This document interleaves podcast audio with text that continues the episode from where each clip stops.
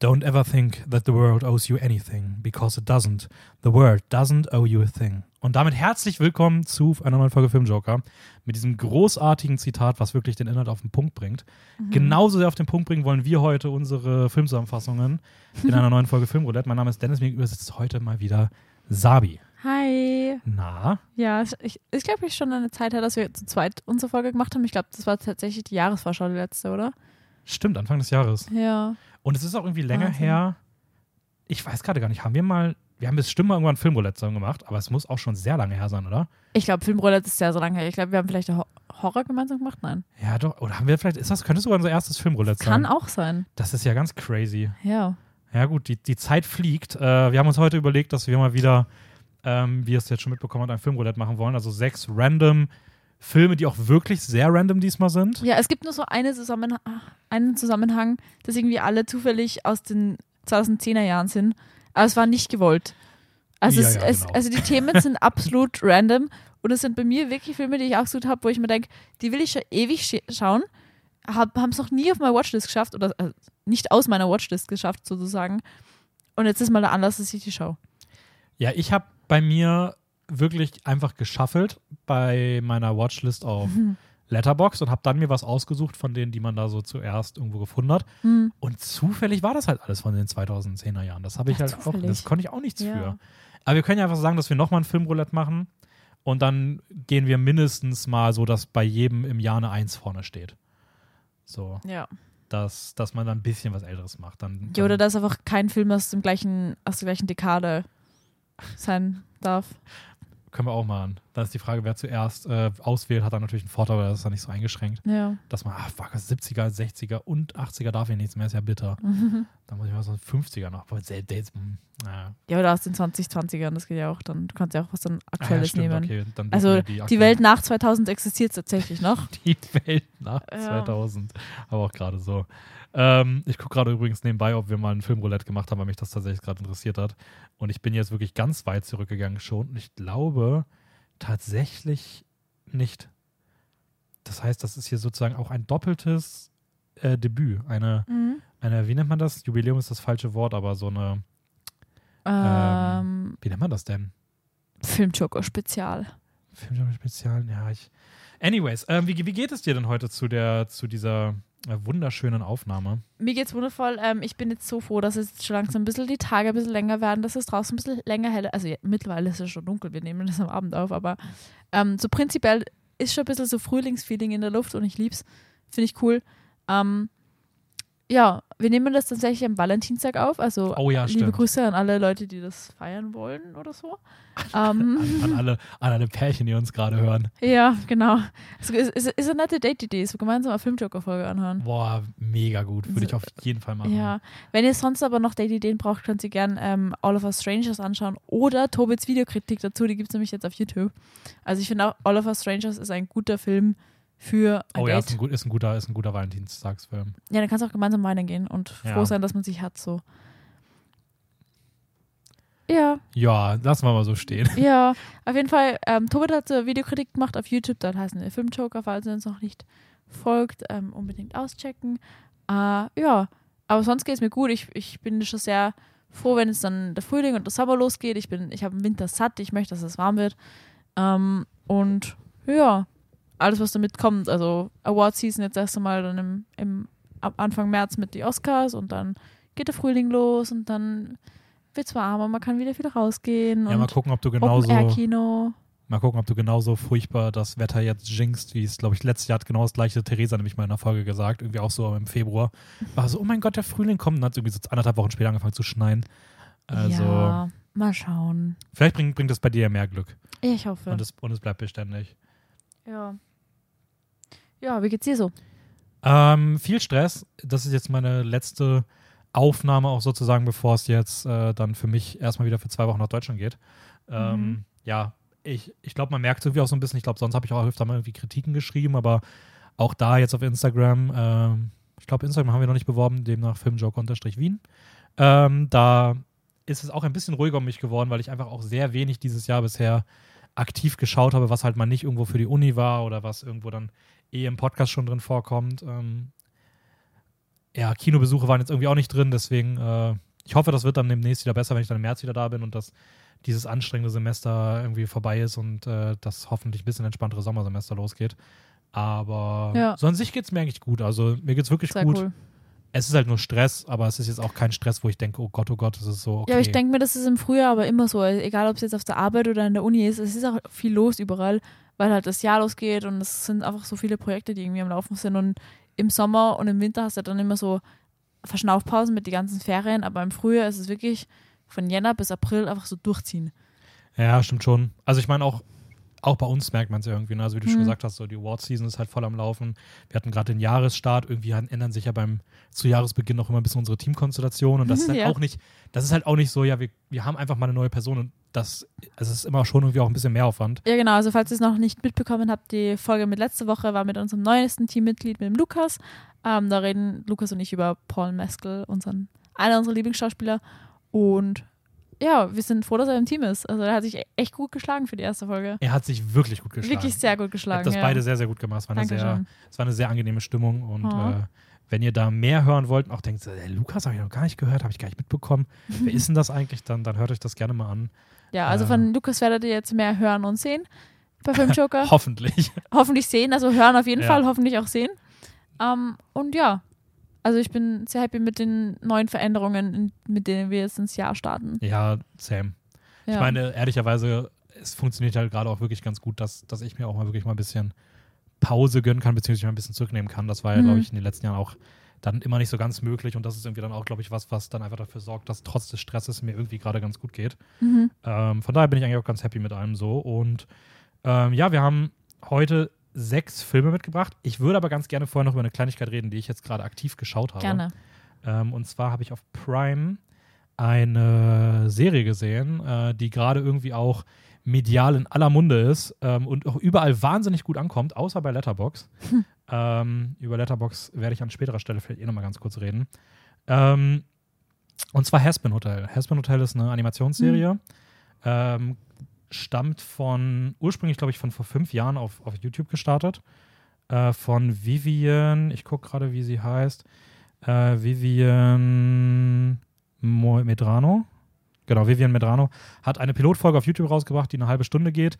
Ähm, die fand ich so, so semi-okay. Mhm. Also die fand ich ganz, die war schon irgendwie unique, aber die war mir zu sehr sowas bisschen Rick Morty Cartoon Network Style. okay. Ähm, und trotzdem sind A24 und Amazon darauf aufmerksam geworden und haben die Serie dann äh, fortgeführt, beziehungsweise jetzt eine richtige acht Folgen umfassende Serie rausgebracht, Mhm. äh, die auch weitergehen wird. Und es geht um die Tochter von Lucifer und Lilith, die in der Hölle ein, ein Rehabilitationshotel für Dämonen baut und übernimmt, beziehungsweise übernimmt und Ja. äh, dort halt irgendwie den großen Traum hat, dass Dämonen doch noch eine zweite Chance erhalten, um in den Himmel zu kommen und äh, doch ein besseres Leben führen und versucht irgendwie als gute Seele in einer komplett kaputten Welt irgendwo äh, Seelen zu helfen. Und es ist dann so ein bisschen so eine Comedy, sehr schwarzhumorige und sehr vulgäre äh, Comedy-Serie, die immer wieder in jeder Folge zwei Musical-Einlagen einstreut, ähm, die auch größtenteils von Broadway äh, SängerInnen performt werden, weswegen die Musik halt wirklich extrem großartig ist. Ich glaube, gerade so Okay. bei, bei so Theater-Kids kommt, äh, die, kommt die Sendung ähm, extrem gut an. Ähm, und ja, kann ich auf jeden Fall sehr empfehlen. Ich fand es richtig cool. Ich mag auch Musicals. Wie gesagt, die erste Folge fand ich ein bisschen mittelmäßig, weil ich mit dem Humor nicht so connected habe, aber gerade jetzt die fertige Serie fand ich dann schon sehr cool.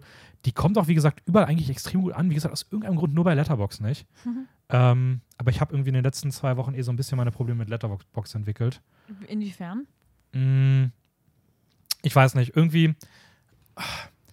Mich nervt es wirklich massiv, dass Letterbox zunehmend eher so polarisierende Leute hat. Also ich glaube, Mhm. es ist halt mittlerweile so ein bisschen Mainstream geworden und bei Letterbox funktioniert es halt am besten, um dort einfach ähm, ja, gut anzukommen. Du musst einfach nur polarisieren und irgendwelche Twitter-One-Liner schreiben und die sind halt oben. Mhm. Und am besten kommen die natürlich auch an, wenn sie dann möglichst polarisierende Meinungen abbilden. Das heißt maximal entweder fünf Sterne oder einen halben Stern. Und es sind einfach nur noch irgendwie, es fühlt sich eher wie so Twitter-Bubble ein bisschen.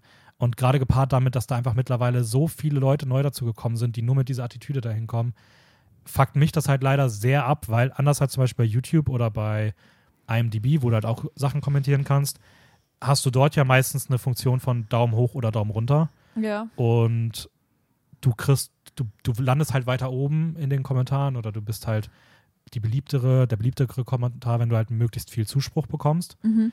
Während es bei Letterbox halt so nicht funktioniert. Bei Letterbox musst du einfach nur möglichst viel Traffic generieren durch deinen Beitrag.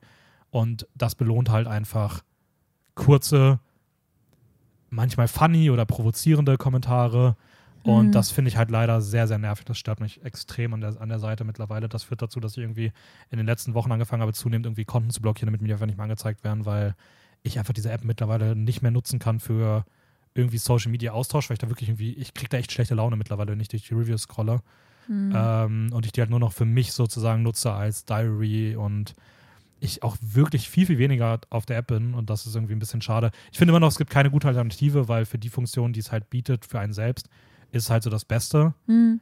Aber es nervt einfach, ähm, ja, von, von was das so ein bisschen übernommen wird, weil auch oft dann irgendwie einfach so Sachen irgendwie hoch oder runter gereviewt werden, ohne dass die Leute die Sachen schauen, sondern einfach nur, weil es irgendwo gerade ein medialer Trend ist oder irgendwie sowas. Und äh, das finde ich irgendwie eine sehr beschissene Entwicklung da. Es ist schade, aber ich glaube, das ist auch so ein plattformübergreifendes Phänomen. Also es passiert ja auf genug anderen Plattformen auch, wo halt auf Instagram oder so, dass Leute halt einfach nur polarisieren, weil sie es gerade gesehen haben oder so.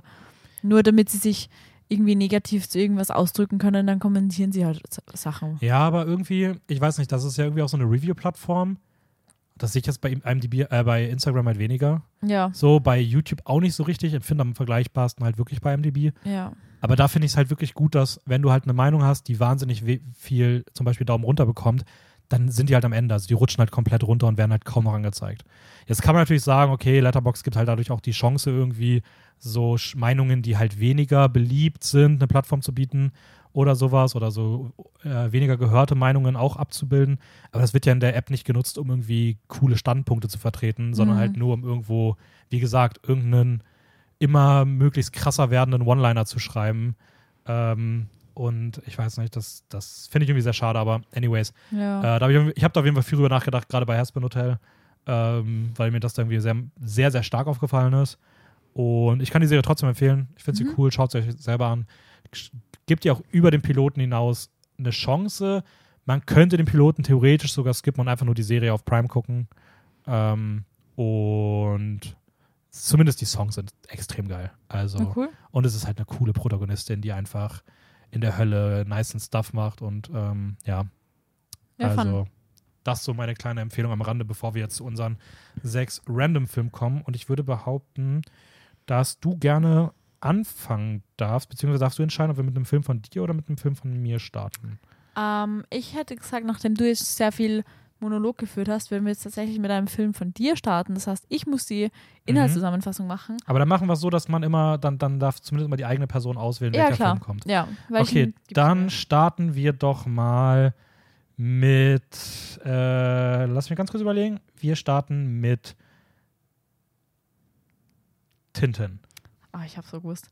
Ähm, okay, Ach, kann man. wir starten jetzt mit The Adventures of Tintin. Das ist ein Spielfilm aus dem Jahr 2011 von Steven Spielberg natürlich. Spielfilm von Spielberg. Deswegen habe ich es auch so gesagt. Hallo, ganz wichtig. Ist ein Animationsfilm ähm, und es geht um diesen jungen Reporter Tintin und seinen, seinen sehr loyalen Hund mit dem tollen Namen, ähm, wie heißt er denn? Snowy, glaube ich. Snowy. Ja, Äh, für alle, die dem Englischen nicht mächtig sind, ich glaube, das ist ja im Original heißt, sind das Tim und Struppi. ja genau. Glaube ich im Deutschen ja. halt, also nicht im Ja. Original. Im, Im Deutschen sind es Tim und Struppi. Das heißt, Ja. wenn ihr das, dass ihr das irgendwie auch einordnen könnt. Genau. Und es geht um Tintin, der eben auf irgendeinem Flohmarkt in einer Stadt einen, ein altes Schiff kauft und dort irgendwie dann nachliest, was es mit diesem Schiff auf sich hat. Das ist das, das Schiff heißt Unicorn, was irgendwie ganz funny ist. Ähm, und er findet irgendwie raus, dass es dann ganz, ganz viel wert ist und dass es irgend so ein Mysterium um dieses Schiff herum gibt und dass es einen, einen alten Erben eines von einem der, der auf dem Schiff irgendwie einen Schatz gehabt hat oder so, ähm, sein, sein Modell dieses Schiffs haben will. Und dann bricht irgendwie so ein Streit aus, wer jetzt dieses Schiff auf seinem Apartment geklaut hat und dann will er dem nachgehen und das ist irgendwie wertvoll, deswegen möchte er das rausfinden und er möchte auch irgendwie eine Story draus ziehen. Und es ist ganz schräg. Auf jeden Fall geht er dann mit dem Captain der ehemaligen Unicorn auf eine wilde Reise durch die durch das Meer und durch die Wüste, bis er dann dieses zu diesem Schiff kommt und es geht ganz wild zu. Eigentlich so eine Verfolgungsjagd von Verbrechern mit ganz vielen komischen Charakteren. Ja. Wenn man so hört, könnte man auch denken, es könnte auch locker eins der Uncharted Games sein. Ja. Also so ein bisschen typisches. Ich weiß gar nicht genau, was es ist. Es ist so Indiana Jones Abenteuermäßig. Ja, ja. Also Es ist so ultra random. Ah, Indiana Jones Genre ultra random Abenteuer. Ja, genau. Und ja, es, im, im Prinzip enden wir dann mit, mit dem jungen Journalisten und seinem Hund und einem betrunkenen Kapitän, der keine Macht mehr über sein Schiff oder seine Crew hat, die halt ein Modellschiff suchen. So, damit sie irgendein Mysterium aufdecken können, damit sie einen wertvollen Schatz dieses Unicorn-Schiffs bergen können. Ja, das ist äh, tatsächlich die Handlung so ziemlich auf den, auf den Punkt gebracht. Ähm, genau, es basiert auf einem, auf den Comics von Hergé, glaube ich, heißt er, Mhm. der die äh, Tintin-Comics gezeichnet hat. Ähm, es vereint wohl auch irgendwie mehrere Geschichten daraus, also auch super viele Szenen sind irgendwo dann angelehnt, was in gewissen Comics passiert. Und der Film wurde zum 30-jährigen Jubiläum von äh, Raiders of the Lost Ark, also zum ersten Indiana Jones, veröffentlicht ähm, Co-Produktion so ein bisschen aus äh, Peter Jackson und Steven Spielberg, die auf jeden Fall die beiden treibenden Kräfte im Hintergrund waren. Steven Spielberg hat letzten Endes die, die Regie übernommen. Peter Jackson hat ihn überredet, das als Animationsfilm zu machen. Er wollte es eigentlich als Live-Action-Film machen. Ähm, und Peter Jackson soll eigentlich auch seit mittlerweile 2011 äh, die Fortsetzung machen. Oh wow. Aber irgendwie, das ist auch nicht vom Tisch. Also er will die anscheinend immer noch machen. Er hat wohl 2000, ich weiß nicht, 2016 oder 17, glaube ich, das letzte Mal gesagt, Ja. dass er, dass das nicht, äh, dass er das nicht vergessen hat, aber er sich gerade noch auf andere Sachen konzentriert. Aber vielleicht kommt da noch mal irgendwann was. Mhm. Ähm, und Ich finde den Cast auch ganz witzig, ähm, weil es ist sogar richtig zeitgenössisch. Der Tintin wird gesprochen vom Jamie Bell, der eine Rolle in All of Us Strangers hat. Er ist der Vater in All of Us Strangers. ja, stimmt. Und hier Ja. ist auch noch der kleine Junge, Ja, was in zwölf Jahren nicht alles passieren kann. Ne? ja, na, das ist ganz funny. Ähm, und Andy Serkins spielt den Captain Haddock, ist basically abgesehen vom Hund so der zweite Protagonist, ähm, den man auch auf äh, Lord of the Rings kennt und so. Und Hobbit und alles. Ähm, und Daniel Craig spielt den Bösewicht. Oder voiced den Okay, Bösewicht. pass auf, ich wusste im Vorhinein, dass die beiden im Cast sind, also Andy Serkis und Daniel Craig. Mhm. Und ich habe während des Films aus irgendeinem Grund die Stimmen vertauscht erkannt. Ich dachte den ganzen Film über, dass Daniel Craig der Captain ist und Ja. dass Andy Serkis den Villain spricht. Witzig. Wahrscheinlich auch, weil ich in meinem Kopf irgendwie das Aussehen der Leute eher mit sowas in Verbindung bringen würde. Ja, aber ich finde, Andy Serkins schaut schon so aus wie ein betrunkener Kapitän. Ja, das schon, aber er könnte auch der Villain sein. Er hat Ja, so das auch. böse Vibes. Und Aber er Daniel hat- Craig sehe ich halt nicht als Villain. Nee, ich finde, Daniel Craig hat mehr Villain-Vibes und Andy Serkins hat voll die betrunkenen Kapitän-Vibes. Er könnte auch ein Villain sein, aber wenn man es dann mit Daniel Craig vergleicht, hat halt Daniel Craig mehr die Okay, Villain-Vibes. jetzt wo du es sagst und ich mir die Bilder nochmal angucke, denke ich mir auch so, boah, eigentlich ist dann doch ganz gut gecastet, so wie es und ist. Jamie Bell ist so innocent. Der schaut auch so nett aus daneben. Ja, Jamie Bell ist einfach, ich, der Typ sieht so unfassbar stark nach einem Statisten aus, einfach nur. Aber, er Aber ich finde trotzdem coolen, coolen Schauspieler. Also, ja. Der hat auch einfach grö mehr größere Rollen verdient, umso cooler, dass der jetzt in All of Us Strangers zumindest auch mal eine etwas größere Rolle mal wieder hatte. Ähm, ja. Der wird ja leider in Hollywood und generell in der Filmbranche ja sehr wenig mal in größeren Rollen gezeigt. Mhm. Ähm, ja, wie, wie hat dir denn der Film so im Großen und Ganzen gefallen? Ich habe so meine Probleme mit dem Film gehabt, muss ich ehrlich sagen. Ich war kurz davor, dass ich ihm zweieinhalb Sterne gebe. Ich muss sagen, jetzt wo ich ihn gesehen hatte, hätte ich es auch so eingeschätzt bei dir. Mhm. Ich wusste im Vorhinein nicht genau, was auf uns zukommt. Also Mhm. ähm, ich habe mir ein bisschen was anderes vorgestellt. Ob, also ich, ich persönlich fand es gut, so wie es gekommen ist. Ich mag aber auch das Genre, würde ich behaupten, sehr. Mhm. Ähm, aber ich hätte trotzdem gedacht, dass es von dem Art des Films nicht so ganz deins ist. Warum genau? Was hat dich so gestört? Also ich finde, ähm, abgesehen davon, dass erst so nach einer Stunde mal eine Frau gezeigt wird, die nur dafür da ist, dass sie mit ihrer Stimme Glas sprengen kann. Also die Stimmt. einzige ja. Frauenfigur, die so 30 Sekunden Screamtime kriegt. Ah nein, Ähm, die Vermieterin?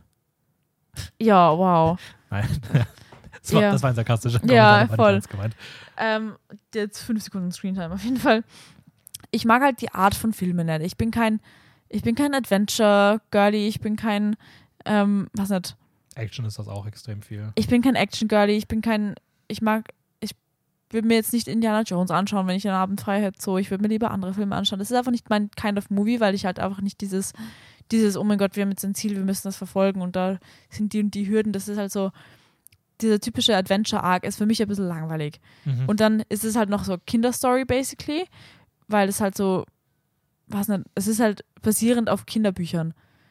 Und es passt mir einfach nicht zusammen. Also ich, es ist für mich absoluter Kinderfilm gewesen. Ah, es, das finde ich aber krass, weil das würde ich ein bisschen anders sehen. Weil ich finde, ja, der Anim also ich finde, das, das ist, glaube ich, was, was man bei Animationsfilmen sehr schnell draufstempelt so. Ich finde von der Story her. Und ja, aber ich glaube trotzdem, dass der Animationscharakter unbewusst das schon mitlenkt, dass man so das so einordnet. Ja. Ähm, ich bei der Story, ja, ich verstehe so grob, wo es herkommt.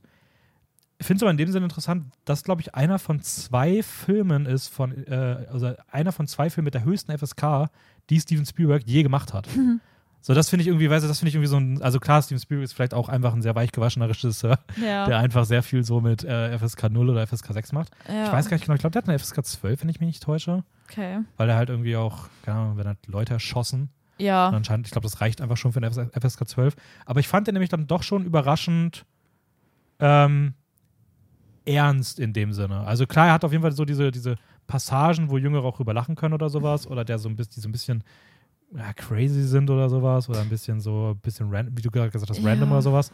Aber ich fand das irgendwie eher so Comic-Charme. Ja, es ist Comic-Charme, aber für mich sind dann halt die Thematiken, die halt behandelt werden, keine Filme, wie die Erwachsenen-Themen sind. So, weil das ist halt so, ja, es gibt so einen, einen Räuber, der wird von der Polizei irgendwie aufgedeckt und es gibt halt so Bösewichte, die haben halt nur böse Intentions und es gibt halt Leute mit einem Drinking-Problem, aber das ist halt auch mehr so Fun für Comic Relief und es ist halt irgendwie so keine Substanz. Und dieser Tintin, der ist mir auch so unsympathisch gewesen. Also der hat so überhaupt nichts von seinem Charakter. Er ist nur so, ja, wow, das könnte eine coole Story machen, das muss ich jetzt weiterverfolgen.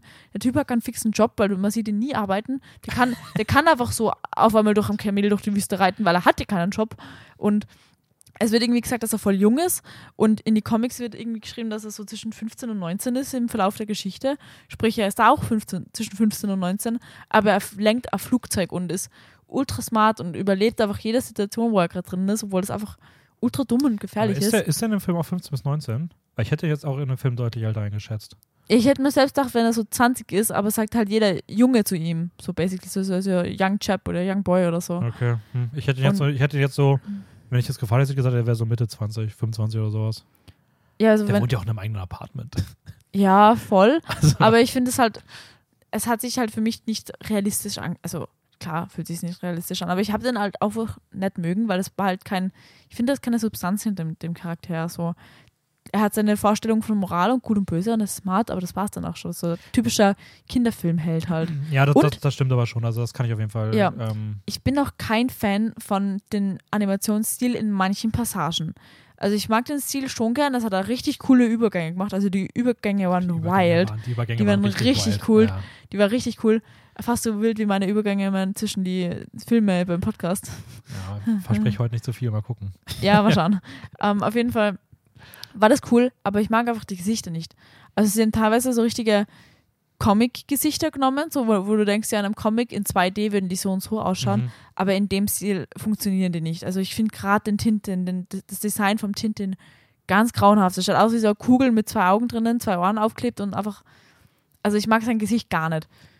So wie das animiert ist und wie es ausschaut. Ich finde den Haddock äh, im Gegensatz wieder voll cool, weil du halt so Features mit so einer Knollnase und einem Bart Mhm. und alle anderen Charaktere, wie die, wie die Polizisten zum Beispiel, haben auch so Knollnase, so wie es halt aus so Comicbüchern ist. Aber er schaut aus wie so ein Statist. Er hat halt so überhaupt keine Facial Features außer seine rötlichen Haare.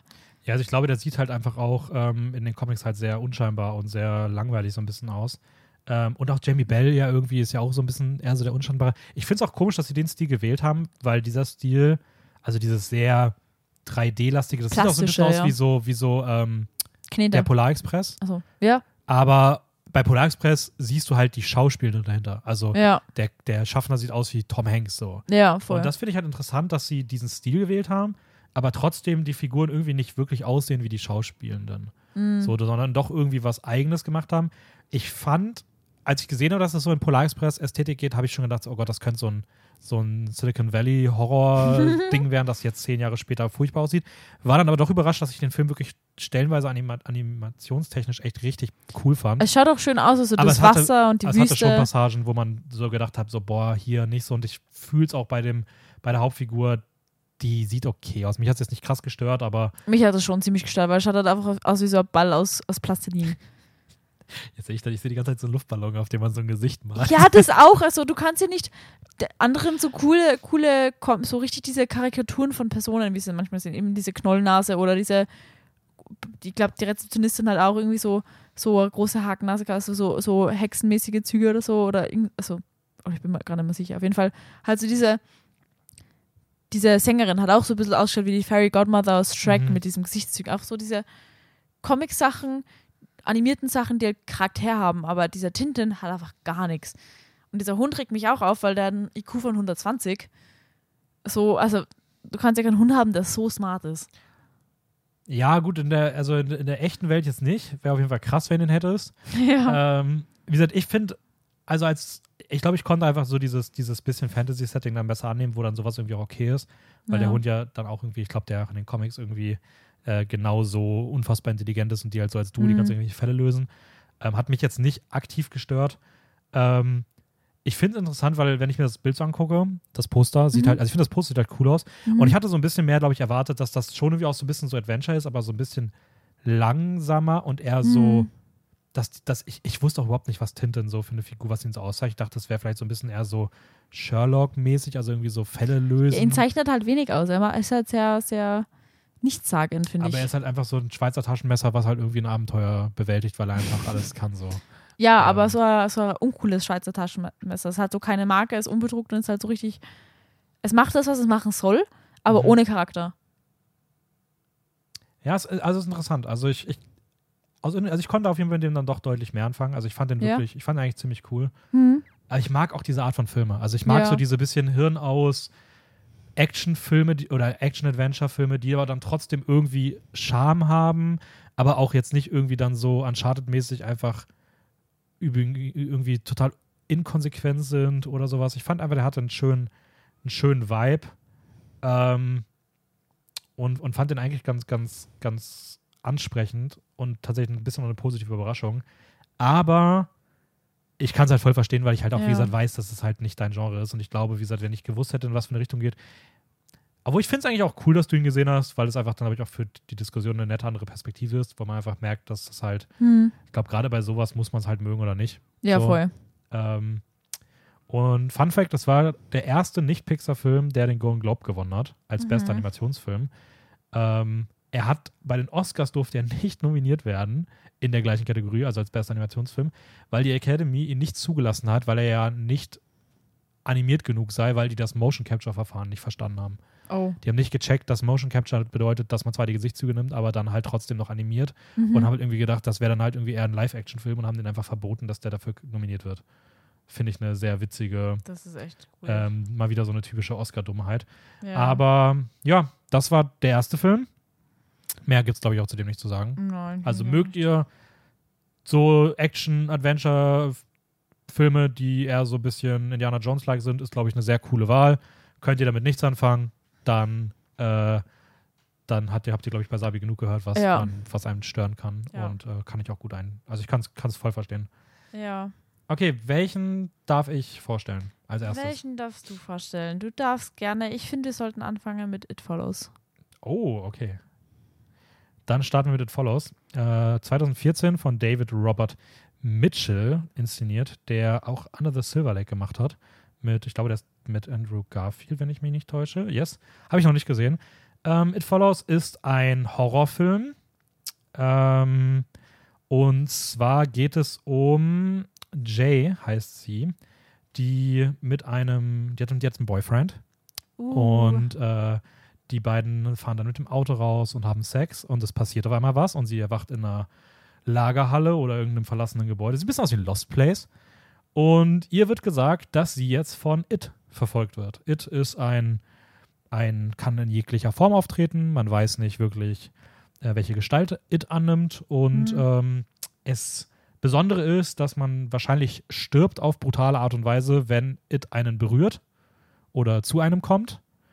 Ähm, und was einen halt vollkommen paranoid macht, ist, dass It die ganze Zeit im Gesamt, also immer im gleichen Tempo auf einen zukommt. Also es Genau. ist, es, egal wo du bist, It geht immer im gleichen langsamen Ja. Tempo nähert es sich. Also dir. It ist immer eine Figur, die kann alles sein. Ähm, die kann eine Person sein, die du kennst, kann eine Person sein, die du nicht kennst, kann eine Person sein, die schon gestorben ist, aber sie geht immer direkt auf dich zu, im gleichen Tempo und nur du kannst sie sehen. Oder Personen, die halt von It gefordert Genau. werden, können die Person sehen. Aber Und- Außenstehende nicht. du musst die Prägung auf dich kannst du damit weitergeben, indem du mit einer anderen Person schläfst. Mhm. Und dann wird die wieder verfolgt und wenn die dann Mhm. sterben sollte, dann kommt It wieder zurück zu dir. Genau. Und so ist das Konzept des Films und dann ist das basically ein bisschen, ich weiß nicht, ich würde sogar sagen, es ist fast so ein bisschen aufgebaut wie so ein, kind of ein bisschen wie ein Slasher. Ich würde auch sagen, so Slasher-Teenie-Drama, wo halt so eine Gruppe von Jugendlichen versucht, irgendwie so einen, einen bösen Geist abzuschütteln, irgendwie. Mhm. Also so, so nach dem Motto, nur halt mit weniger Panik, wie es in einem Slasher ist, oder mit weniger Geschrei, sondern eher mehr Atmosphärisch und ruhig. atmosphärisch und als Gruppe zusammenhaltend und versuchen, das irgendwie gemeinsam zu bewältigen und ohne dieses ganze, oh mein Gott, du bist crazy. Also schon ein bisschen, aber nicht so stark. Und wenn, Ja. dann wird es halt auch thematisiert und aufgeschlüsselt.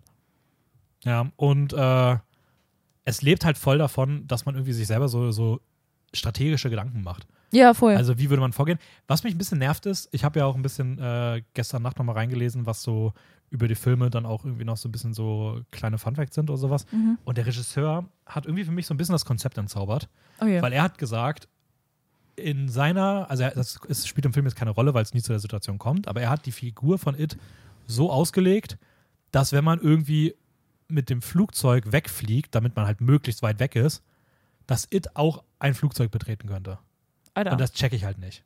Nein. Weil ich denke mir halt so, ja gut, warum kann, er kann doch einfach, also der kann ja trotzdem laufen, warum sollte der auf einmal ein Flugzeug, also sich ein Ticket kaufen können und mit dem richtigen Flugzeug rüberfliegen? Ja, Das ich meine, du brauchst ja kein Ticket, weil es dann nicht gesehen wird. Aber wenn du jetzt zum Beispiel, stell dir vor, du bist am Flughafen und steigst gerade in den Flieger ein und du siehst, wie It so einen Kilometer weit weg ist und in dem Moment, wo du halt dann die Türe zugeht beim Flieger und It halt immer noch draußen ist, dann ist es ja over. So, dann bist du halt weit genug weg.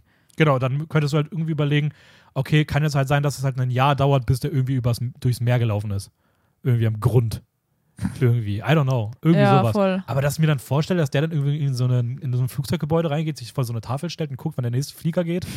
und der dann ja irgendwie auch, der geht ja dann nicht mehr straightline auf dich zu.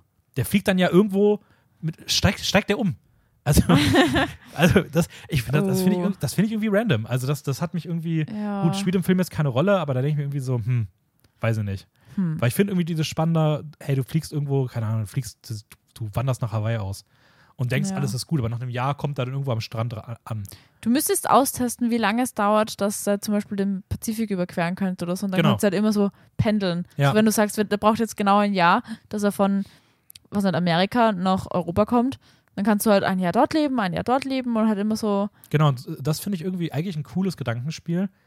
Aber das finde ich irgendwie, ich weiß nicht, irgendwie, also ich glaube, der Regisseur hat irgendwie ein paar wilde Ideen gehabt. Zum Glück haben die im Film aber keine Rolle gespielt. Ja. Ähm, ja, cool, cooler Pick auf jeden Fall. ja. Einer der, der unikeren Horrorfilme der, des letzten Jahrzehnts so. Der, Würde auch unter den, den Schirm Elevated Horror fallen, was wir gern benutzen. Mhm. Sprich, ähm, schon Horrorfilme, aber nicht diese typischen Slasher-Horrorfilme, sondern eher mehr in diese Psycho-Horror-Richtung, die halt wirklich auch gesellschaftskritische Themen verhandeln. genau, in dem Falle halt irgendwie ähm, Sexuell übertragbare Krankheiten, Rape, kind of. Kein, ja, kind of. Äh, das Thema ist bei dem übrigens, also beim Regisseur dann irgendwie sehr spät erst dazu gekommen. Die Idee zum Film ist ihm nämlich gekommen, weil, das tut mir auch ein bisschen leid für ihn, ähm, der Regisseur wiederkehrende Albträume hatte, die genau so abgelaufen sind. Oh, das ist ekelhaft. Also Albträume, in dem ein, ein, ein, eine, ein, ein Wesen, was ihm Böses will, langsam auf ihn zugekommen ist. Und das Oh, hatte, die hatte er regelmäßig Na. und hat dann irgendwann das angefangen, in äh, halt dieses Konzept in einen Film zu wandeln. Und da kam dann irgendwie ein paar Jahre später so diese ähm, Symbolik der sexuell übertragbaren Krankheiten dazu. Ähm, Aber das ist ja voll ekelhaft, wenn du so ein Traum hast und das geht wer immer so straight auf dich zu. ah, das ist furchtbar. Ew. Also, wie gesagt, ich finde, also ich fand den Film auch extrem effektstark. Also ja. äh, der mich hat er echt mitgenommen. Also ich finde diese Kameradrehs und du siehst dann dieses und das, also wirklich, dass das konsequent immer das gleiche Tempo hat, das macht dich wirklich fertig. Du suchst irgendwann die ganze Zeit den Hintergrund ab. Ja, Ähm, ich bin richtig paranoid geworden in diesem Film. ja. Also, aber was ich cool fand, also ich mochte ihn Ja, sehr gerne. gute Art Paranoid, ja. Ich finde auch, ich finde auch den Cast richtig cool. Also die, die Jay wird gespielt von der Micah Monroe. Und was ich nicht gewusst habe, der, der Kier Gilchrist spielt auch mit. Der, den kennen manche vielleicht aus der Serie Atypical. Ähm, und ganz witzig, Daniel Zovato, den habe ich nämlich vor kurzem auch in einem Film gesehen. Und zwar, das ist der, der spielt halt den, den Greg. Der spielt auch mit in Lady Bird und in The Pope's Exorcist. Und in dem letzten Film, ich habe ihn halt in Pope's Exorcist gesehen. Und da spielt er halt einen Priester, so in den 70ern. Und das ist ganz witzig, wenn du jetzt einen Typen siehst, der jetzt so, so der College, äh, nicht College, also Highschool äh, Weird Guy ist so und dann war er vorher so Priester, das ist ganz witzig. So ein römischer Priester. Ja, ich finde auch, der sieht tatsächlich irgendwie, also jetzt, äh, ich finde es tatsächlich ein bisschen komisch, dass der in Pops Exorcist den Priester spielt, weil ich finde, der sieht ein bisschen zu jung dafür aus. Also, Er spielt auch so einen jungen Priester, der ist auch gerade eben in den Vatikan, also so in, in ah, okay. angefangen hat, sowas zu machen und ist halt so jung in seiner Gemeinde und wird dann halt dazugezogen, damit er halt lernen kann. Und dann sind er ist so der Sidekick von dem, von dem etablierten Vatikan-Exorzisten. ja. Funny Film. Ähm, ja, aber It Follows ist also wirklich effektstark und ich mag auch die, diese Symbolik mit sexuell übertragbaren Krankheiten, weil ich kenne keinen Film, der das als Thema hat. Oder so underlying als Thema, so irgendwie. Nee, kann ich eigentlich auch nicht. Also, gut, ich denke mal, es gibt wahrscheinlich extrem viele Filme, die das irgendwo mit AIDS machen, so. Ja, Ähm, wobei das natürlich jetzt auch keine rein sexuell übertragbare Krankheit ist. Ja. Auch wenn es gerne immer mal so ausgelegt wurde aus Propagandazwecken, aber hey. Ähm, aber nee, das stimmt schon. Also das, das, das fühlt sich auf jeden Fall sehr, sehr unique an. Und da hat er echt ein paar coole, coole Sachen so, die der damit reinwirft. Ja, ich mag auch den Vibe, diesen Anfang 2000er ähm, Suburbs-Vibe von so einer Gruppe von Teenies, die sich einfach alle gern haben und irgendwie schon seit, seit 15 Jahren kennen, weil die irgendwie alle gemeinsam aufgewachsen sind oder so. Dieses Kleinstadt-Feeling mhm. und diese Clique, die man dann irgendwo hat und so erste Erfahrungen machen mit, sei es jetzt mit Boys oder irgendwie, ja, halt solche, solche Thematiken gemeinsam durchzuleben. Das mag ich Äh, irgendwie. Fun, Fun Fact dazu, zu dem äh, Anfang 2000er Vibe. Ähm, das ist ganz interessant, weil der Film ähm, aktiv ganz stark darauf geachtet wurde, dass durch das Setting man nicht festmachen kann, wann der spielt. Also die haben im Setting super viele Sachen aus den 60ern und vor allem aus den 80ern reingeworfen Mhm. und halt auch noch ein paar andere Sachen, sodass du halt dir nie sicher sein kannst, wann das spielt. Mhm. Und auch haben die bei der Kleidungswahl darauf geachtet, dass alle Arten von Kleidung vertreten sind, sodass du gleichzeitig auch nicht weißt, ob das im Frühling, Sommer, Herbst oder Winter spielt. Ja. Weil diese Sachen, diese Zeiten sollten so verschwimmen, um diesen Traumcharakter zu entsprechen. So, weil ich habe halt da aber schon irgendwie so, eine- so, so eine Linie gezogen. Also ich habe schon registriert, manche Sachen waren jetzt eher Herbst und manche, manchmal sind sie ja im Pyjama draußen, dann muss es ja Mhm. dann Sommer gewesen sein so. Dann sieht man aber ein bisschen später wieder überall Blätter fallen, dass es schon wieder Herbst ist. Also für mich hat sich das schon irgendwie so Ende vom Sommer, Anfang Herbst angefühlt, weil sie gehen ja auch baden und so, aber es sind trotzdem gefallene Blätter überall, so ein bisschen. Kannst halt, kommt auch immer drauf an, wo in den USA so, weil in San Francisco Ja, ist ja immer warm. Aber so Ende, ja, so September, Anfang September hätte ich jetzt geschätzt. Und ich finde schon irgendwie so Anfang 2000er Vibe, weil es halt so, weiß nicht, diese, diese Pornomagazine sind ja auch jetzt nicht mehr so aktuell, wie sie vor 20 Jahren waren oder so. Na gut, die waren vor 40, 50 Jahren wahrscheinlich auch noch anderes aktuell. Ja, ja aber da, da hat, dafür sind die zu, haben die zu modern ausgeschaut, weil die Leute haben ja auch keinen, keinen distinkten Kleidungsstil gehabt oder so. Ja, weil ich hätte ich hätte glaube ich, so vom Gefühl eher so 80er eingeschätzt, hätte ich gesagt. Wirklich. Für mich ist das so ein bisschen so die gleiche Zeit, wo auch so It spielt. Also Ja, das so, Auto ist ja maximal viel zu, zu, zu modern dafür. Das Auto schaut ja Nee. aus wie aus den 2000er. Nee, finde ich auch nicht. Ich finde, das Auto sieht auch aus wie so 80er Ch- Chevy. Ich kenne mir das Auto nicht aus, aber. Ne, das Auto vom Hugh schon, aber das Auto vom Greg nicht. Das Auto vom Greg ist moderner. Ah, stimmt schon. Jetzt, wo du es sagst. Ja. Ja, stimmt. Ja, vielleicht einfach auch nicht so konsequent durchgezogen. Vielleicht haben sie vergessen, dass es auch Vintage gibt. Und Ja. dass man einfach sagen kann, gut, das ist 2000er, weil das ist das modernste. ja. Und alles andere ist dann halt einfach ein bisschen. ja, so habe ich es auch in meinem Kopf eingeordnet irgendwie. Ja. Ja. ja, gut, dann vielleicht einfach nicht gelungen an der Stelle vom Regisseur, ne, die Idee. Naja. Ja, also nein, das mit dem Traum hätte ich jetzt nicht irgendwo gesehen. Hm. Nö. Also ich fand es ich irgendwie einen interessanten Funfact, dass die da anscheinend drauf geachtet haben, aber äh, mir ist es jetzt beim Schauen tatsächlich auch nie aufgefallen. Also ich hätte das jetzt auch nicht beim Schauen aktiv gesagt, okay, ist so. Und jetzt, wo du sagst, würde ich auch fast sagen, ja, nee, stimmt eigentlich schon, sehe ich auch wie du, Hm. dass das vielleicht sogar dann tatsächlich nicht so richtig Sinn ergibt oder zumindest dann im Film nicht beim Schauen so funktioniert, wie die sich Ja. vielleicht vorgestellt haben. Äh, macht aber nichts, der Film ist wie gesagt trotzdem extrem cool. Also ich hatte auf jeden Fall sehr viel Spaß mit dem. Ja, ich auch. Also Spaß würde ich jetzt nicht sagen, weil er war schon creepy, aber es war ein, ein sehr guter Film. Aber so creepy finde ich, also ja, der ist irgendwie sehr creepy, Er ist sehr atmosphärisch. aber er hat eigentlich auch nur so zwei, drei Szenen, die ein bisschen Ja, er ist, mehr atmosphärisch. Also er ist jetzt nicht so creepy wie Hereditary creepy ist oder so, sondern er ist mehr so, so Unbehagen und du weißt, dass jetzt die ganze Zeit irgendwo was lauert und es ist eine neue Situation und es stresst dich schon irgendwie, aber du kannst jetzt akut auch nichts so aktiv machen. So. Mhm. Es ist wie so, wenn du halt eine sexuell übertragbare Krankheit hast, du musst halt so zum Arzt gehen und dich drum kümmern, aber im Endeffekt musst du halt warten, bis es weggeht und deine Medikamente nehmen, so basically. Oder du gehst halt ins Schwimmbad. Oder du gehst ins Schwimmbad. Aber bei einer sexuell übertragbaren Krankheit wird das wahrscheinlich nur schlimmer werden und andere Leute kriegen es auch. Ich überlege gerade, ob das deswegen auch, ob sie wirklich das Schwimmbad-Setting am Ende dann sogar bewusst gewählt haben, genau aus dem Grund so. Irgendwie. Ich habe mir gedacht, das Wasser muss irgendeine Bedeutung haben. Ja gut, Wasser hat halt oft eine reinigende Wirkung, ne? Also Wasser ist halt oft das Element der Reinigung so. Ja, vorher, abgesehen davon, weil sie ist halt immer, sie ist im, im Wasser am Anfang, im Anfangsshot, wenn sie in diesem Pool ist. Dieser Pool ist halt irgendwie eine Mhm. größere Bedeutung, weil sie ist ja öfter in diesem Pool drinnen und der wird dann, dann auch irgendwie zerstört durch irgendeinen Sturm oder so und das hat dann irgendwie kaputt oder ausgelassen auf jeden Fall. Mhm. Ähm, dann ist sie im im Meer, ist es, glaube ich, Äh, Also zumindest spielt sie ja mehr. So, also wenn sie Ja. oder. wo sie halt dann am Strand sind mit der Gruppe Mhm. von Teenies, dann ist sie alleine mal am Strand, wo sie diese Männer auf diesem Boot findet. Dann ist es halt auch dieses Schwimmbad, dieses alte. Also Wasser hat schon eine sehr, sehr große Rolle. Und ich würde mich da gern fragen, was das noch ist, abgesehen von dieser Reinigung. Weil ich finde, Wasser wird ja auch oft in Horrorfilmen so gleichgesetzt mit diesem Zuhausegefühl, mit diesem, mit diesem Mutter, also da haben wir in der Uni mal drüber geredet, ähm, Mhm. mit diesem ähm, im Mutterleib sein, dass Wasser diese bergende Wirkung hat. Ähm, ob das irgendwie was dazu sp- spielt, dass es eben so ein, ein Neustart ist, dass du, wenn du aus diesem Wasser rauskommst. I don't know.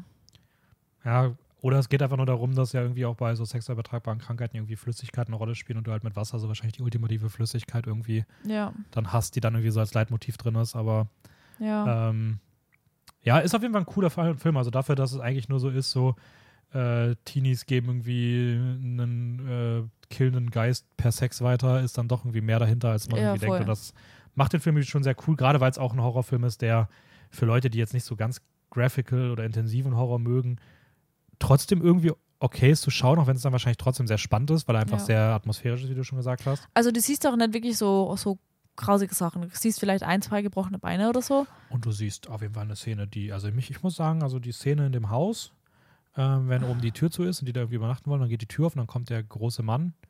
Ja, das ist schon ekelhaft. Das hat mich schon, das ist so eine Ja, aber es ist jetzt nicht so, so blutig oder so. Also wenn jetzt irgendwie kein Blut sehen kann, dann, dann kann man den Film schon anschauen. Ja, ja, voll. Äh, der große Mann übrigens, da, da waren keine Special Effects am Gange. Da handelt Was? es sich um äh, Mike Lanier. Der lebt in Detroit und ist eine Hälfte der weltweit größten Zwillinge. What the fuck? Das ist richtig.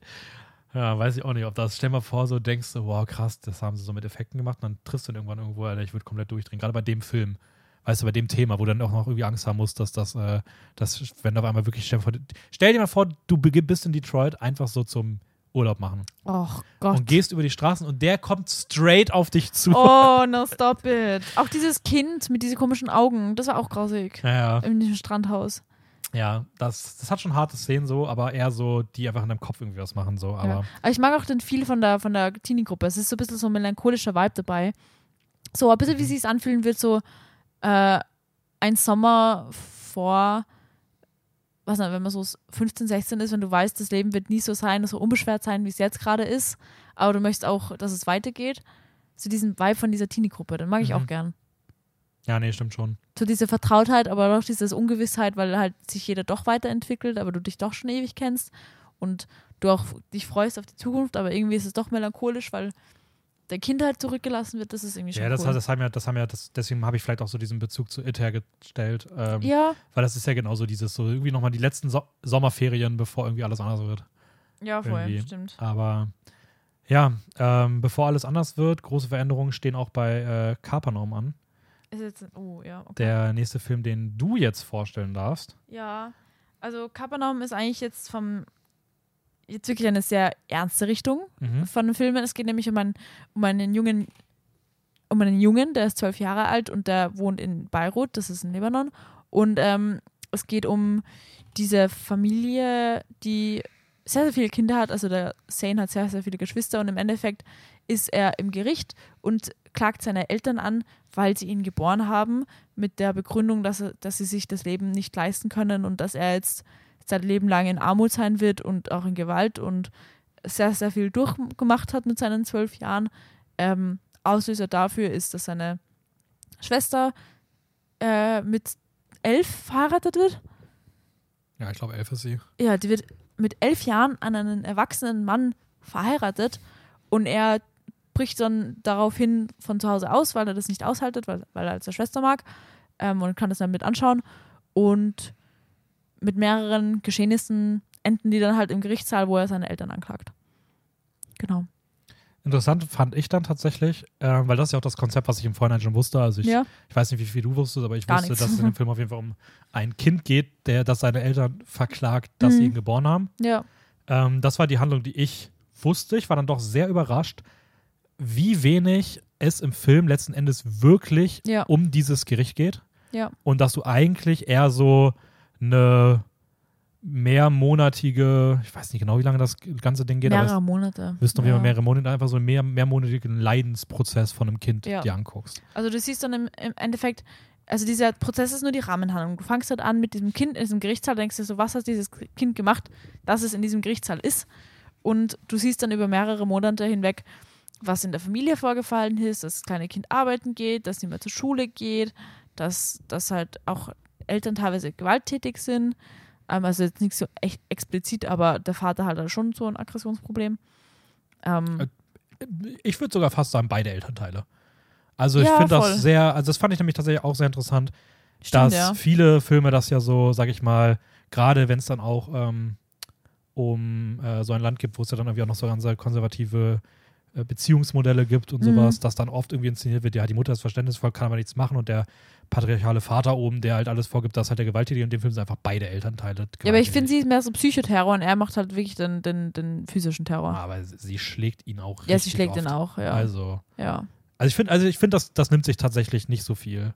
So. ja, stimmt eigentlich. Ja, es sind auf jeden Fall beide Eltern mit Aggressionsproblemen und halt Erwachsenen, die halt den Kindern überhaupt keine Beachtung schenken und da laufen so in dem Haus zehn verschiedene Kinder rum und keiner kümmert sich das und das eine heult die ganze Zeit und du siehst so einen Haufen von Kindern, die alle Geschwister sind, die in ein, nicht einmal in einem Bett, sondern auf einem Fleck alle gemeinsam schlafen und du hörst irgendwie das Bett der Eltern nebenbei quietschen, weil sie schon das nächste Kind zeugen.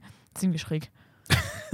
also das ist ja ganz Ja, weirder das, viel. Das, das stimmt schon. Und dieser Junge bricht auch von zu Hause aus und tut sich dann mit seiner alleinerziehenden Mutter zusammen, die halt auch in absolut armen Verhältnissen in so einer Mini-Hütte lebt irgendwo mhm. und die auch ein, ein Baby zu ernähren hat und irgendwie versucht, dieses Baby, das auch illegal ähm, in dem Land ist, halt irgendwie zu, zu schützen, dass sie auch auf ihre Jobs mitnimmt und weil der, der Zane hat auch keine legalen Papiere, existiert halt so vom Staat her nicht. Also ist deswegen illegal in dem Land, auch wenn er dort geboren ist, aber er existiert nicht, weil sie keine Krankenhauspapiere oder so haben. Also ist ganz wild. Ja, gut, die, die menschliche Versessenheit darauf, dass eine menschliche Existenz erst durch Papiere irgendwie bestätigt ist, das ist Also, ja auch nichts Neues. Ja, absolut. Also ich sage das jetzt nicht aus, aus meiner Meinung heraus, nee, voll, also das war, ich das ist, auch nicht ja, ich will drauf. das nur klarstellen für alle Zuhörerinnen. Ja. Natürlich glaube ich nicht, dass irgendwelche Kinder illegal existieren, sondern weil die halt in diesem Staat dann auch keine Rechte haben und dann halt auch Mhm. äh, in Gewahrsam genommen werden, wie es halt der Mutter zum Beispiel geht, weil die hat ja im Prinzip nichts falsch gemacht, aber sie hat halt keine Papiere. So. Ja, was ich glaube ich immer ganz, was ich bei sowas irgendwie ganz krass finde, ist vielleicht auch schon ein bisschen vorgegriffen, weil ich da vielleicht irgendwie später eher was zu gesagt hätte, ist, dass man natürlich irgendwie sehr leicht irgendwie da reinfallen kann, zu sagen, ähm, ah, guck mal, äh, die Situation im Libanon ist so furchtbar, äh, was, wie, wie es da ist. Aber ich glaube natürlich bei weitem nicht in ansatzweise so einer Extremsituation, aber ich glaube tatsächlich, dass jedes Land, was irgendwo ähm, Flüchtlinge aufnimmt und sowas, äh, braucht da gar nicht immer die Augen verschließen. Das wird Ja. im eigenen Land genauso sein. Da brauchst du auch, also gerade Deutschland zum Beispiel, ähm, wie viele Leute da irgendwo äh, illegal sind und abgeschoben werden.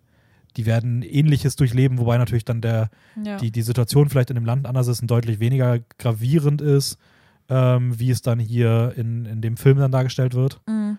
Ja, ist in Ähm, Österreich ja auch nichts anderes. Du darfst zum Beispiel kein Asyl beantragen, wenn du keinen keine Staatsbürgerschaft oder keine Geburtstagshunde von einem anderen Land hast, aber in vielen Ländern existiert halt sowas gar nicht. Ja.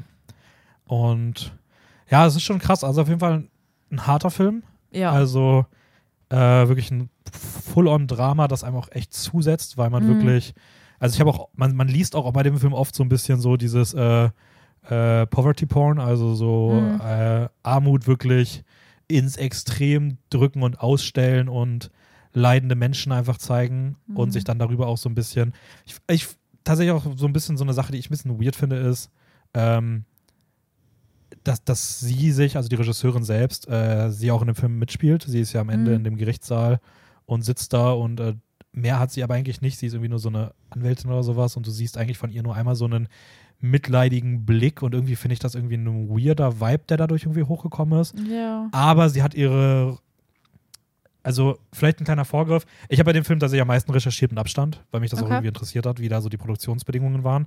Und ähm, sie hatten irgendwie, glaube ich, 500 Stunden Filmmaterial. Wow. Die haben sechs Jahre an dem Film gearbeitet, haben super lange recherchiert, die ist wahnsinnig viel über äh, in, in Beirut halt selbst auf den Straßen unterwegs gewesen, hat ähm, auch viele Kinder gefragt. Ihre letzte Frage war immer, ob die Kinder gerne hier sind oder ob sie froh sind, am Leben zu sein. Und die Kinder haben eigentlich immer Nein geantwortet, Oh, scheiße. was auch echt hart ist so. Und sie ist Ja. da wohl auch richtig dran.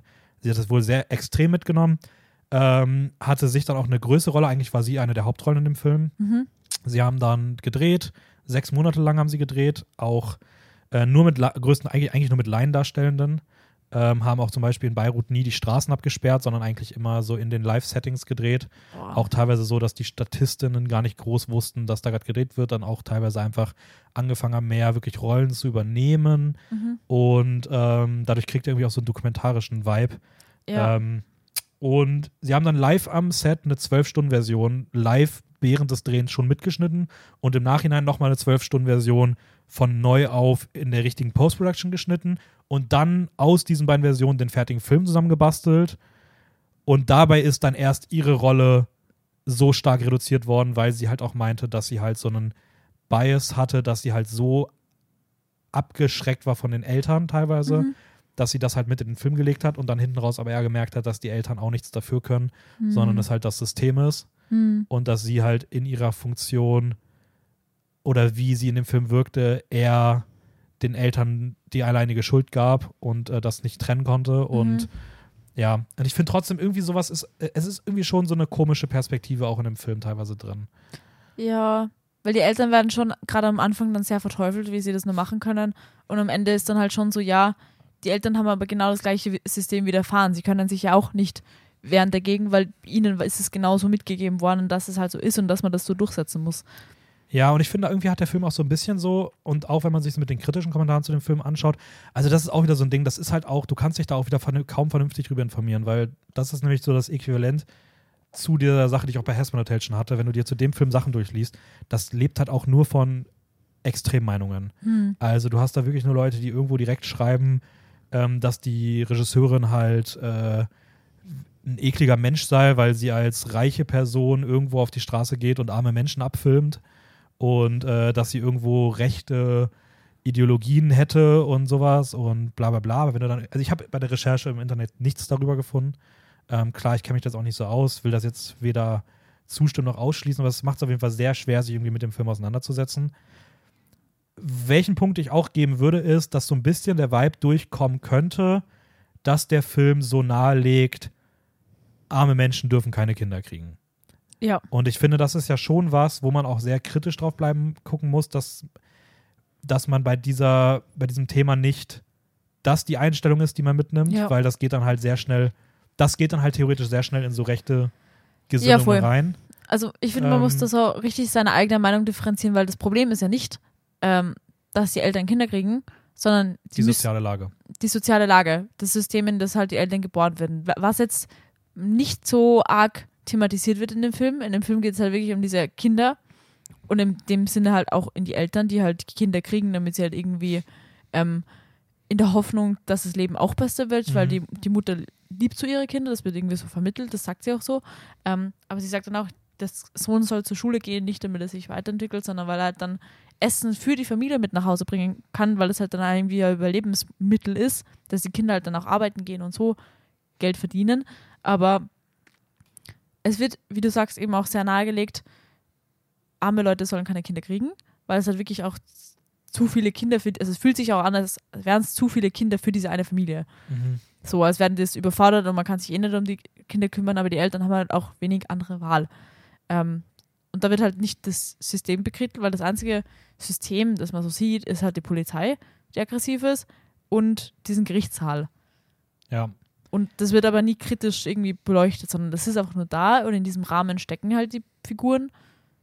Ja. Ja, du hast dann ja auch irgendwie, der Film endet ja dann auch mit so einer verteufelnden Rede gefühlt von dem Zane auf seine Eltern. Ja. dass dann irgendwie nochmal so dieses, die bösen, bösen Eltern. Und ja, wenn man das natürlich aus dem Film aus seiner, aus seiner Perspektive sieht, ist das da irgendwo auch auf jeden Fall drin. Also müssen wir nicht drüber Ja. reden. Das ist ja auch, ja. da, da hat man es ja wirklich auch mit ähm, ja, Misshandlung von Kindern teilweise zu tun. ja. Aber ich finde, also ich finde, man merkt genau die Produktionsweise des Films. Du merkst, dass sie eine Abneigung gegen die Eltern hatte, weil sie das aufgrund ihrer Erfahrungen so erlebt hatte. Und dass sie es aber trotzdem irgendwie versucht hatte, dann in der Schnittversion irgendwie ein bisschen rauszunehmen, weil sie wahrscheinlich selber gemerkt hat, dass das vielleicht falsch wäre und den Fokus auf das System, auf das System zu legen. Aber so richtig passt das teilweise nicht ganz zusammen. Ich finde trotzdem, dass der irgendwie schon ein, äh, man, man, man merkt, dass ihr das Thema wichtig ist Ja. und dass es auch ein Film ist, der irgendwie Menschen helfen soll oder zu einer besseren Welt führen soll und sowas. Und das ist auch irgendwie was, was dann irgendwie schon auch wahnsinnig gut ist an äh, Kapernaum, Mhm. ähm, was irgendwie auch ein sehr cooler Titel ist. Bedeutet irgendwie sowas wie Chaos. Ähm, Ja, es bedeutet, es, das war aber auch mal der Name in einer israelischen Stadt und es hat irgendwie so Zuflucht oder so Geborgenheit Mhm. bedeutet. Was auch irgendwie eine interessante, Kombi ist. ja. Ja. Ähm, Äh, die Regisseurin über, ich, ich weiß gar nicht, ob wir es erwähnt haben, heißt Nadine Labaki. Also Lab- Labiki, oder? Labik, Labiki oder Labaki? Labaki. Ah, tatsächlich habe ich mir falsch aufgeschrieben. Also ich weiß nicht, ob wir es ob schon erwähnt haben, aber das ist auf Nee, jeden ich Fall glaube das- nicht. der Punkt. Ähm, wie hat dir denn so in, insgesamt aber gefallen? Jetzt äh, Thema erstmal kurz beiseite. Gut. Äh, hat wirklich, also ich weiß bei solchen Themen nie, immer, ob man das sagen kann, dass es einem gut gefallen ist. Das gleiche mit Green Border, den ich vor kurzem gesehen habe mit Lukas. Ich weiß nicht, ob man das sagen kann, dass man solche schwierigen gesellschaftskritischen Filme dann gut finden kann, weil man einfach so überwältigt von der Thematik ist. Weil ich habe jetzt nicht auf die Kameraführung geachtet oder auf den Schnitt, wie ich es in andere Filme mache. Ja, ja. So. Weil du bist halt in dem Thema drinnen und das berührt dich auch ganz anders. Mhm. So. Aber ich mag ihn.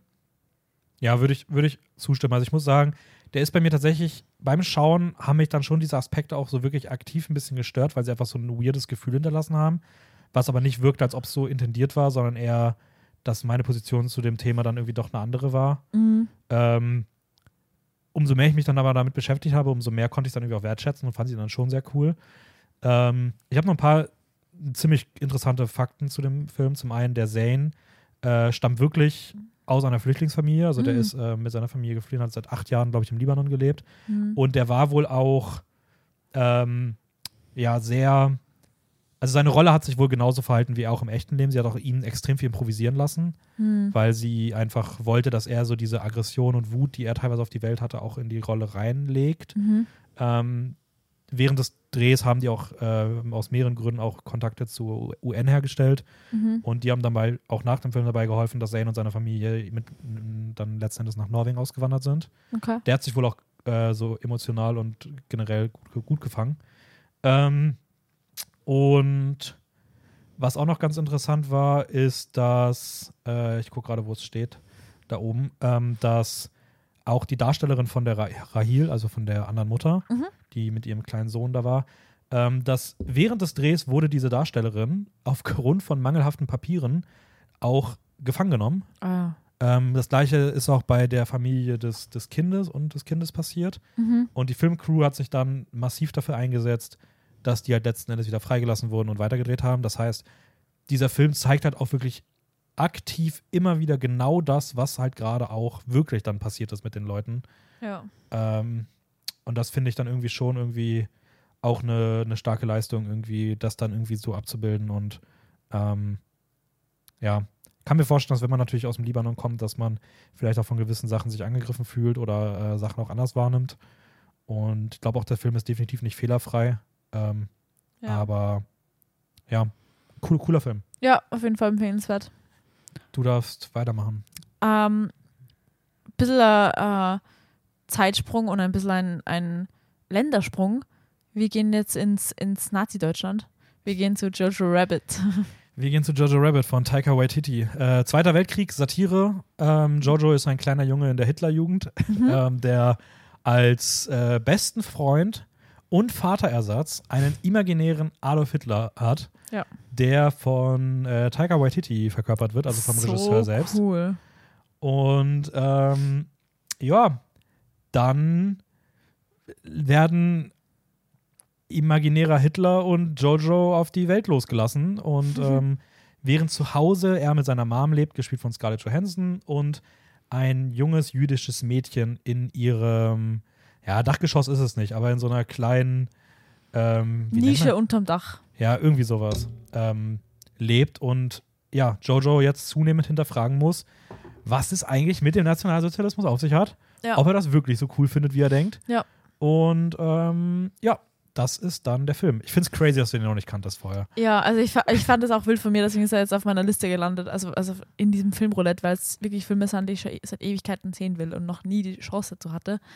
Ähm, Jojo Rabbit ist auch so ein wilder Film. Also wirklich, diese ganzen Kombis, wenn du jetzt sagst, Tiger Waititi in diesem als komplett überdrehter Adolf Hitler, der einfach aus Fenstern springt und alles Mögliche macht und dann ein so ein, so ein wie so ein äh, crazy Motivationsredner einfach anfängt, Heil Hitler zu rufen. Das ist so, also Ja, generell die ganze Kombi und so ein, weiß nicht, wie alt der Film ist, acht, zehn, zehn? Ich glaube, er ist Äh, zehn. Der ist, Der, also der, der Junge, der Johannes, der Jojo. ja, ich Ich glaube, er ist gesagt- zehn. Ich hätte, sagen wir mal, er ist zehn. Er ist zehn. Zehn oder elf ist er, glaube ich, genau. Ähm, so viel zu junge Kinder, die einfach in die Hitlerjugend geschickt werden, wo so ein paar 15-, 16-Jährige sie irgendwie rumkommandieren und irgendein so ein alkoholabhängiger Ex-Kommandant und mit diesem ganzen englischen Akzent so deutsche Wörter aussprechen, hat auch so einen Charme irgendwie. Das ist Mhm. so funny und so klein. Es ist einfach so schräg zu sehen, weil man sich das gar nicht vorstellen kann, wie übertrieben gehypt Hitler einfach ist. So, er ist wie so ein so Popstar. So richtig, er hat so richtig den Fanclub von dieser Hitlerjugend und finden, die sind einfach so kleine Kinder, die einfach komplett hin und weg sind von so einer Nazi-Ideologie und das auch wirklich so verkindlicht wird, von wegen, sie zeichnen Juden auf, die dann so wie Monster ausschauen und das ist, Ja, ich glaube, das ist einfach eine sehr kreative, aber dann irgendwie doch erschreckend ehrliche Art und Weise, irgendwie auch mit Ja. diesen äh, Propagandamechanismen sich aus der Ja. Nazi-Zeit so auseinanderzusetzen. weil ich kann mir wirklich vorstellen, dass es so Kinder gegeben haben, die halt in ihrer Freizeit am Schulhof so einen, einen Juden gezeichnet haben, der halt so ausschaut. Ja, natürlich, weil So. sie es einfach auch von den Eltern mitgekriegt haben. Ne? Ja, also es ist halt eine, diese ehrliche Darstellungsweise, aber irgendwie trotzdem noch in Humor verpackt, weil ich glaube, jetzt ist mittlerweile genug Zeit vergangen, dass man das auch in Humor verpacken kann. So. Mhm. Aber es war auch ernst, wichtig, aber trotzdem lustig. Ja, voll. Ähm, Gibt es auch ein paar ganz witzige Sachen, dass zum Beispiel äh, Taika Waititi sich geweigert hat, für den Film nochmal explizit irgendwas über Hitler zu recherchieren, groß, weil er meinte, äh, dass Hitler halt, weil es halt Hitler ist, scheiß drauf, muss man sich nicht mit auseinandersetzen, Ja. was der im Detail dann wirklich war, sondern Hauptsache, Ist ja immer so die, die wichtigsten Meilensteine so erwähnt irgendwie. So zum Beispiel, Mhm. dass, dass das Gerücht kursiert, dass er nur ein, ein, einen Hoden hat. Oder dass er in der Wolfschanze attackiert worden ist, aber er ist so smart und hat das abwehren können, basically. ja.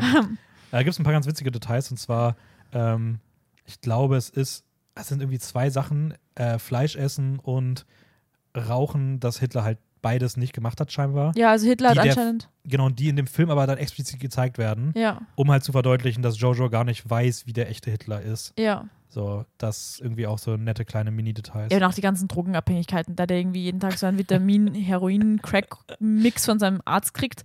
Und Hitler war ja anscheinend, das ist, ich, ich finde das immer so interessant, ähm, vegetarisch und hat halt nur so basically sich vom Babybrei ernährt, weil er solche gravierenden Verdauungsprobleme gehabt hat, dass er nichts vertragen hat, außer so Babybrei. So püriertes, gemixtes Gemüse oder so. Was anderes hat er Chillig. gegessen. ja. Ich finde das immer so interessant. Weil- ja, irgendwie verdient. Ja, Weil Also, es clasht halt dann eben auch in dem Film mit diesem Bild von, von Fleischessen und einem Zehnjährigen die ganze Zeit so äh, Zigarette andrehen wollen, was halt dann irgendwie lustig ist. Ja, Aber wenn du dann denkst, das ist so eigentlich so ein normaler Mensch mit Verdauungsprobleme, also ein normaler Mensch unter Anführungszeichen, aber so ein, ein Mensch mit Macht, der einfach wie jeder andere Verdauungsprobleme hat oder wie viele andere Verdauungsprobleme hat, aber dann solche Sachen abzieht. Das ist irgendwie schon schräg.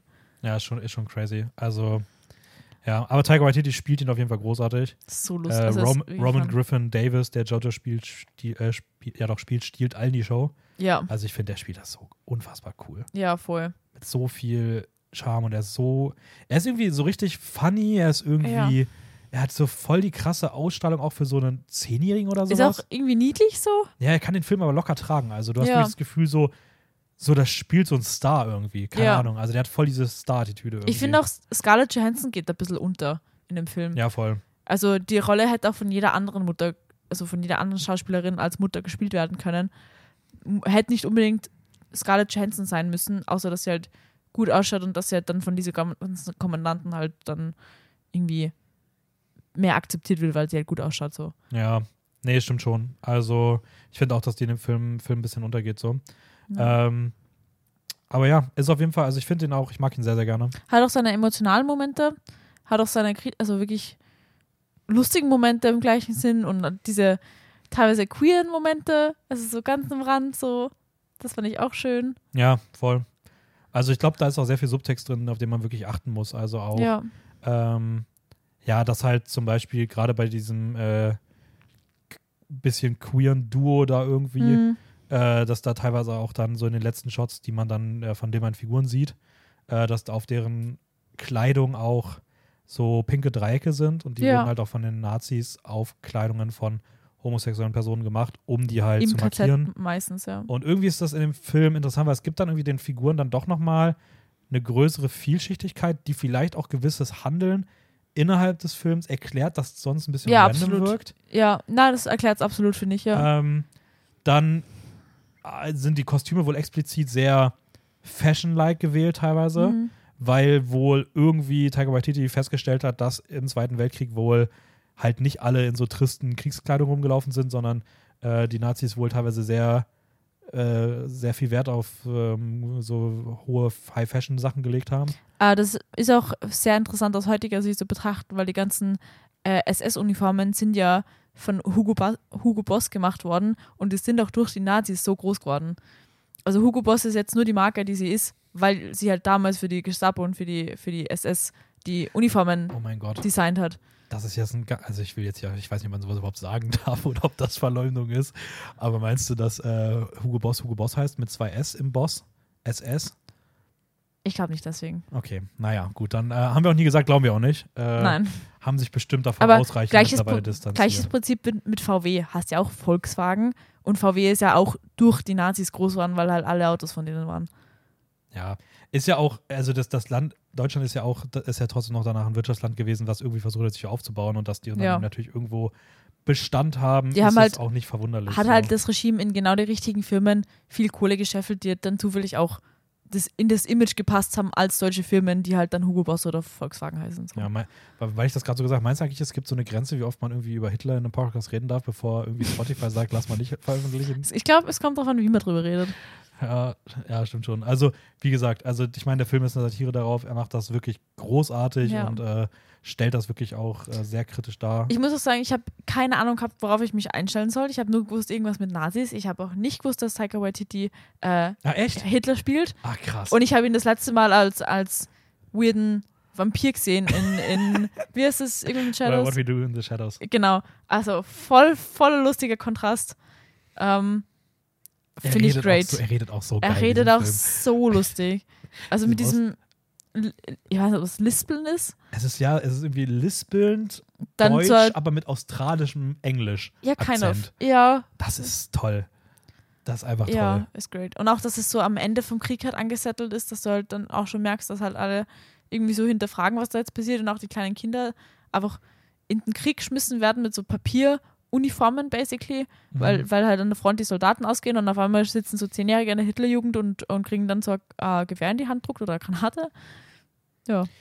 Ja, das sind dann aber tatsächlich auch, bei aller Satire sind das natürlich dann auch wirklich ganz schön harte Szenen. Das sind oder? auch wichtig, die, die ehrlichen Also- Szenen, weil das ist ja wirklich passiert. So. Naja, voll. Ja, Und das sind dann so Momente, wo dann, dann da irgendwie auch schon wieder von eingeholt wird, ja. dass das trotz des ganzen Hahas und Hihis, sind das schon auch wirklich Sachen, wenn man das dann irgendwie mal ausblendet und wirklich reflektiert, das geht schon nah so. Also ich Ja. finde, da gibt es auch echt ein paar Szenen, die wirklich tief traurig sind. Ja. Ähm, und äh, das ist irgendwie schon echt eine beeindruckende Leistung. Oder so. dass sich zwei beste Freunde so freuen müssen, dass sie sich sehen, weil sie noch am Leben sind, so.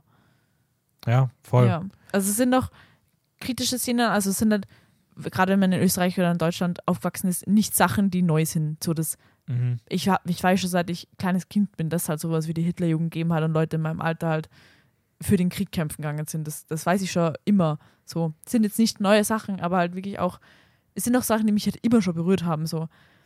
Das ist also Ja. dieses Gefühl von diesem Berühren jetzt nichts Neues, weil ich, weil man halt gerade in der Schulzeit halt immer mit sowas konfrontiert wird. Aber es bringt halt diesen Humor damit rein, dass man sowas sich halt nochmal gern mit dem Thema auseinandersetzt, obwohl man halt das alles schon kennt. Ja, das, das auf jeden Fall. Äh, weil ich gerade gesagt habe, dass äh, der Jojo Rabbit-Darsteller die Show gestohlen hat, habe ich ganz vergessen, dass in dem Film natürlich auch äh, Ar Archie Yates mitspielt als Yorkie. Ja, Und der natürlich allen die Show gestohlen hat. der war auch Weil funny. alles, was der gesagt hat, war einfach toll. Auch die Thomas und Mackenzie, also die, die Elsa Kor, also die, die, Mhm. die Jüdin im Film, die war auch super. Ja, ist ein guter Cast gewesen. Hat ja auch umsonst, äh, nicht gerade umsonst, äh, dann der Oscar-technisch erfolgreichste Film, den wir heute drin haben. Sechs Nominierungen gab es. Unter anderem dann auch den, die Auszeichnung fürs best adaptierte Drehbuch. Ähm, und noch ein Fun-Fact: Der Film basiert auf einem Roman mit dem Namen Caging Skies von Christine Leunens aus äh, Neuseeland, glaube ich. Und dieser Roman spielt allerdings im Wiener Bezirk Otterkring, da wo ich früher mal gewohnt habe. Lol, Und das ist das Originalsetting eigentlich der Geschichte. Finde ich irgendwie fand ich sehr witzig. das ist cool. Ähm, Also das Zuhause von, von der 16er Hüsen. Ja. Ja, crazy. also, äh, Shoutout an Otterkring. Shoutout an Otter. Bisschen hässlicher Bezirk, aber gut. Ja. Ähm, und äh, ich glaube, mehr gibt es zu dem Film auch nicht zu sagen. Wir können mal weitergehen zum nächsten. Gerne. Äh, und das müsste dann, wenn ich mich nicht täusche, mein letzter sein, nämlich äh, Deerskin von Quentin Dupier, über den du uns jetzt erzählen darfst, um was es geht. Viel Spaß. Das ist eine sehr schwierige Zusammenfassung. Okay. Ähm, Quentin Dupier, französischer ähm, Regisseur, der, wie beschreibe ich das jetzt am besten? Er hat einen Film gemacht über einen Mann, der viel zu viel Geld für eine wahrscheinlich Fake Hirschlederjacke ausgegeben hat oder halt Reh, Rehlederjacke, I guess, ähm, der sich irgendwie so in seine Jacke verliebt hat, dass er der Jacke eine eigene Stimme gibt, die ihm dazu bringt, einen Film über diese Jacke zu machen, in das er alles aber nur hineinfällt, weil er am Lügen ist, weil er sich jetzt wieder oberkrassester Checker fühlt, weil er eine neue Jacke hat. Äh, und dann macht er einen Film drüber. Genau, und entwickelt eine absolute Wildleder-Obsession. Genau, und hasst aber alle anderen Jacken, die existieren und bringt auch im Zuge dessen dann Leute um. Das ist. Äh, also ich, ich, ich, äh, die, die wichtigste Frage für mich hier natürlich direkt vorweg, die schiebe ich jetzt auch mal vor. Ich, mich würde wirklich sehr interessieren, wie dir der Film gefallen hat. Er war gut. Also ich finde ihn wirklich gut. Also ich habe nur einen Film von Quentin Dupier bis jetzt gesehen. Ja, und das musste nämlich korrigiert werden. Genau. Der, ist, der ist viel, viel repräsentativer als das andere. Äh, was war der andere, den, wie hat der geheißen? Smoking Causes Coughing. Genau, das war halt so Comedy und der war halt nur eine Die haben Comedy. den umbenannt, Entschuldigung. Wohin? Nee, doch nicht. Der heißt bei Letterboxd weiterhin Smoking Causes Coughing, aber auf dem Plakat heißt der Smoking Makes You Cough. Ist das seltsam. Anyways, Also bei meinem Plakat steht Smoking Causes Coughing. da muss ich das ändern. Mal später. Okay, ähm, genau, den haben wir gemeinsam gesehen. Finde ich auch mit Abstand seinen schwächsten. Ja. Die sind Ähm. beide 77 Minuten lang, also kurzer, knackiger Film für zwischendurch. Das ist damit gefühlt einer seiner längeren der letzten Jahre. Auf jeden Fall, ähm, ja, Deerskin. Wie fand ich denn? Äh, er, war, er war gut. Er war nicht so lustig. Ich habe mir gedacht, äh, Quentin Dupier macht nur so schräge Comedies, aber er macht auch schräge, schräge, ruhigere Filme, weil Mhm. der war wirklich ruhig und halt hat mehr so einen düsteren Touch gehabt und klar gibt es lustige Szenen, wenn sich ein Mann für 7500 Euro wahrscheinlich so 20 Euro Fake-Lederjacke kauft, so, weil die schaut halt auch nicht aus wie echtes Leder. So. Ähm, und hat eine komplette Obsession damit entwickelt und ihm halt irgendwelche Sachen andreht werden und ihm ein, der Mann, der ihm, der ihm die Jacke verkauft hat, wahrscheinlich nur aus Mitleid so einen Videorekorder mitgeben hat, weil er sich dachte, okay, ich habe dich schon beschissen um die Jacke, jetzt kriegst du auch noch so einen, einen Videorekorder mit. Und dass ihm das so prägt, dass er Leute in einer Bar anlügt, die halt und er dann irgendwie Leute anheuert, die mit ihm einen Film machen. Also das ist so cool. Also ich muss auch sagen, ähm, ja, ich finde auch, dass es, es ist jetzt keine Comedy-Comedy. Ja. Es ist halt vielmehr eine Dark-Comedy, weil es halt auch wirklich so Sachen macht, wo man eigentlich denkt so, ja, okay, ist gerade lustig, dass der irgendwie so, der ist ja kompletter Psychopath eigentlich. Ja. Aber ich finde so Dark-Comedies sind eh Filme, wo du seltener aktiv laut drüber lachst. Aber Ja. trotzdem hat er irgendwie diesen Comedy-Vibe und ey, ich muss auch sagen, als dann, also ich fand die Idee mit der Lederjacke war natürlich großartig und ich dachte, ja, okay, das ist so typisch Dupier. Aber wie der dann da noch irgendwie dieses, diese Filmebene reinmischt Ja. wieder und das alles auch wieder in 77 Minuten. Ich kenne echt keine Regisseure, die sowas können. Also, Ja. das muss man dem echt lassen. Also so viele verschiedene Ebenen und dieses äh, Leute anlügen und irgendwie damit durchkommen und dann stellt sich doch heraus, dass Leute, die angelogen werden, eigentlich eh schon gewusst haben, dass die Person crazy ist und einfach mitgespielt haben, weil sie auch crazy sind. Also Entschuldigung. Ja, Ja. Das, äh, das, das trifft irgendwie eigentlich ziemlich gut, wenn ich ehrlich Ja, bin. das ist ja so wild, oder? So einfach hunderte von Euros, die da einfach durch die Gegend geschmissen werden in so einem Minikaff, wo sich jeder denkt, so, das hat eh keine Zukunft und dann machst du einfach einen Film mit so einem Mini-Videorekorder und sagst, ja, also meine Produzenten, die sind gerade in Sibirien und da ist gerade irgendwas passiert, jetzt können die mir kein Geld schicken, deswegen brauche ich Geld von dir. Und so, ja, okay, 500 Euro kriegst Also locker, kein Problem. ja, Also so ein schräges Konzept, aber sie schaffen es irgendwie trotzdem, dass dieses, dass alles so creepy, so ein bisschen düster rüberkommt, wenn die Jacke dann mit dir zum Reden anfängt und sagt, ja, es, also die anderen Jacken, die musst du schon verbrennen so und dass keine anderen Jacken mehr haben, bis du Schritt für Schritt zu so einem äh, zu einer Persona mutierst, die halt dann auch alle anlügt und das einfach durchzieht und dann einfach komplett in Leder, also dieses Rehleder gekleidet ist und dann einfach das so so macht, so bis zu ans Ende. ja, der hat ja irgendwie auch, ich weiß nicht, ich finde, der Film hat auch so leichte Joker-Vibes. Ja. weil wir der Protagonist, du hast halt wieder so eine übelste negative Transformation, obwohl er eigentlich am Anfang an schon Arschloch ist, so. Ja, Ähm, ja, und keine Ahnung, ich finde, der, der funktioniert wirklich auch in allen Belangen. Also ich finde, die, die Filmebene bringt, Mhm. macht er echt cool. Auch teilweise so richtig unangenehmen Szenen, ja, was trotzdem irgendwie ein geiles Gefühl ist. Ich finde, er macht die, wenn man es irgendwie so möchte, so die, die Horrorebene macht er eigentlich auch ganz gut. mhm. Die Comedy funktioniert. Ich finde, das, wie gesagt, die, die Geschichte ist einfach, das Konzept ist wieder so einzigartig. ja. Ähm, aber es freut mich wirklich. Also es freut mich wirklich, dass, Ich finde- dass er dir gefallen hat. Ich habe eine Sache zum Bemängeln. Ähm, und zwar, das ist die, die Special Effects. Also gerade diese Puppe von diesem einen Rezessionisten, der sich ja dann selber umgebracht hat, wo er dann die, den Ring von seiner Hand irgendwie runterfieselt, damit er den wieder verkaufen kann oder pfänden kann Mhm. oder was auch immer. Ähm, die schaut dann wirklich aus wie so eine Gummipuppe und das sieht man halt absolut. Ja, das, das stimmt schon. Also das hat mich so ein bisschen aus der Immersion rausgerissen, weil der Rest ist halt sehr, sehr, schaut halt real aus so, aber Mhm. das, das war so, mm. Ja. Ähm, ich glaube, da merkt man einfach, dass der Typ einfach ein geisteskranker Workaholic ist. Ja. Also ich meine, der, der Film ist von 2019, der hat seitdem schon wieder fünf Filme rausgebracht, arbeitet gerade wieder die nächsten beiden. Ähm, das, gut, die gehen auch immer nur so 70 Minuten, aber das ist auch genau perfekte Laufzeit für Filme mit solchen Konzepten. Aber es ist doch trotzdem krass, wie man in so wenig Zeit so ein, ein Bild schaffen kann oder so eine Atmosphäre. Ja, Also der Film hat jetzt Quentin Dupieux wieder für mich sympathisch gemacht, weil ich habe bis jetzt nur Smoking Causes Coughing gesehen und den fand ich abgrundtief scheiße. nee, also das, also ich finde wirklich, das ist eigentlich ein Film, der ist so repräsentativ für ihn, der andere gar Finde nicht. ich gut. Okay. Und ich finde den tatsächlich auch in der Filmografie von Quentin Dupieux würde ich den wahrscheinlich als dritt- oder viertbesten Film ein. ja, weil ich finde, Smoking Causes Coughing ist halt nur diese Comedy, ohne dieser Dark Comedy.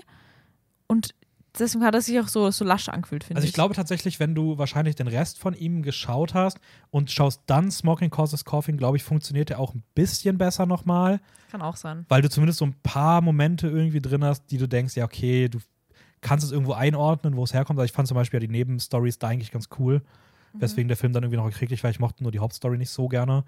Ähm, Ich, ich mochte die Fish-Story richtig gern von Smoking Causes Coughing. die Die war super. Story war so verstört. Ähm, aber ich fand tatsächlich von ihm, also ich finde Mandibles und Deerskin würde ich ungefähr gleich gut einordnen. Und ich finde aber Keep an Eye Out und vor allem Dali oder Dali äh, finde ich dann doch nochmal ein bisschen besser. Ja, vor allem, dass Adele Handel mitspielt. Also ich habe keine Ahnung, wie man ihren Namen ausspricht. Auf jeden Ja. Fall spielt sie auch in Portrait of a Lady on Fire mit. Hallo. Das ist ja auch wild. Ein wilder Cast. Also richtig, ich habe nicht gewusst, dass sie da mitspielt. Ja, auch, auch, also generell auch äh, mit Jean Dujardin, den man ja auch aus äh, The, The Artist, als Artist. Au- Oscar-Gewinner kennt oder auch Wolf aus of Wolf of Wall Street, Street. und ähm, auch irgendwie, weiß ich nicht, also ich mag den auch sehr, sehr gerne. Ich finde den auch in dem 99 Fra äh, 99 Francs, so eine französische Comedy, die ist auch so fucking underrated. Also der ist richtig, richtig geil.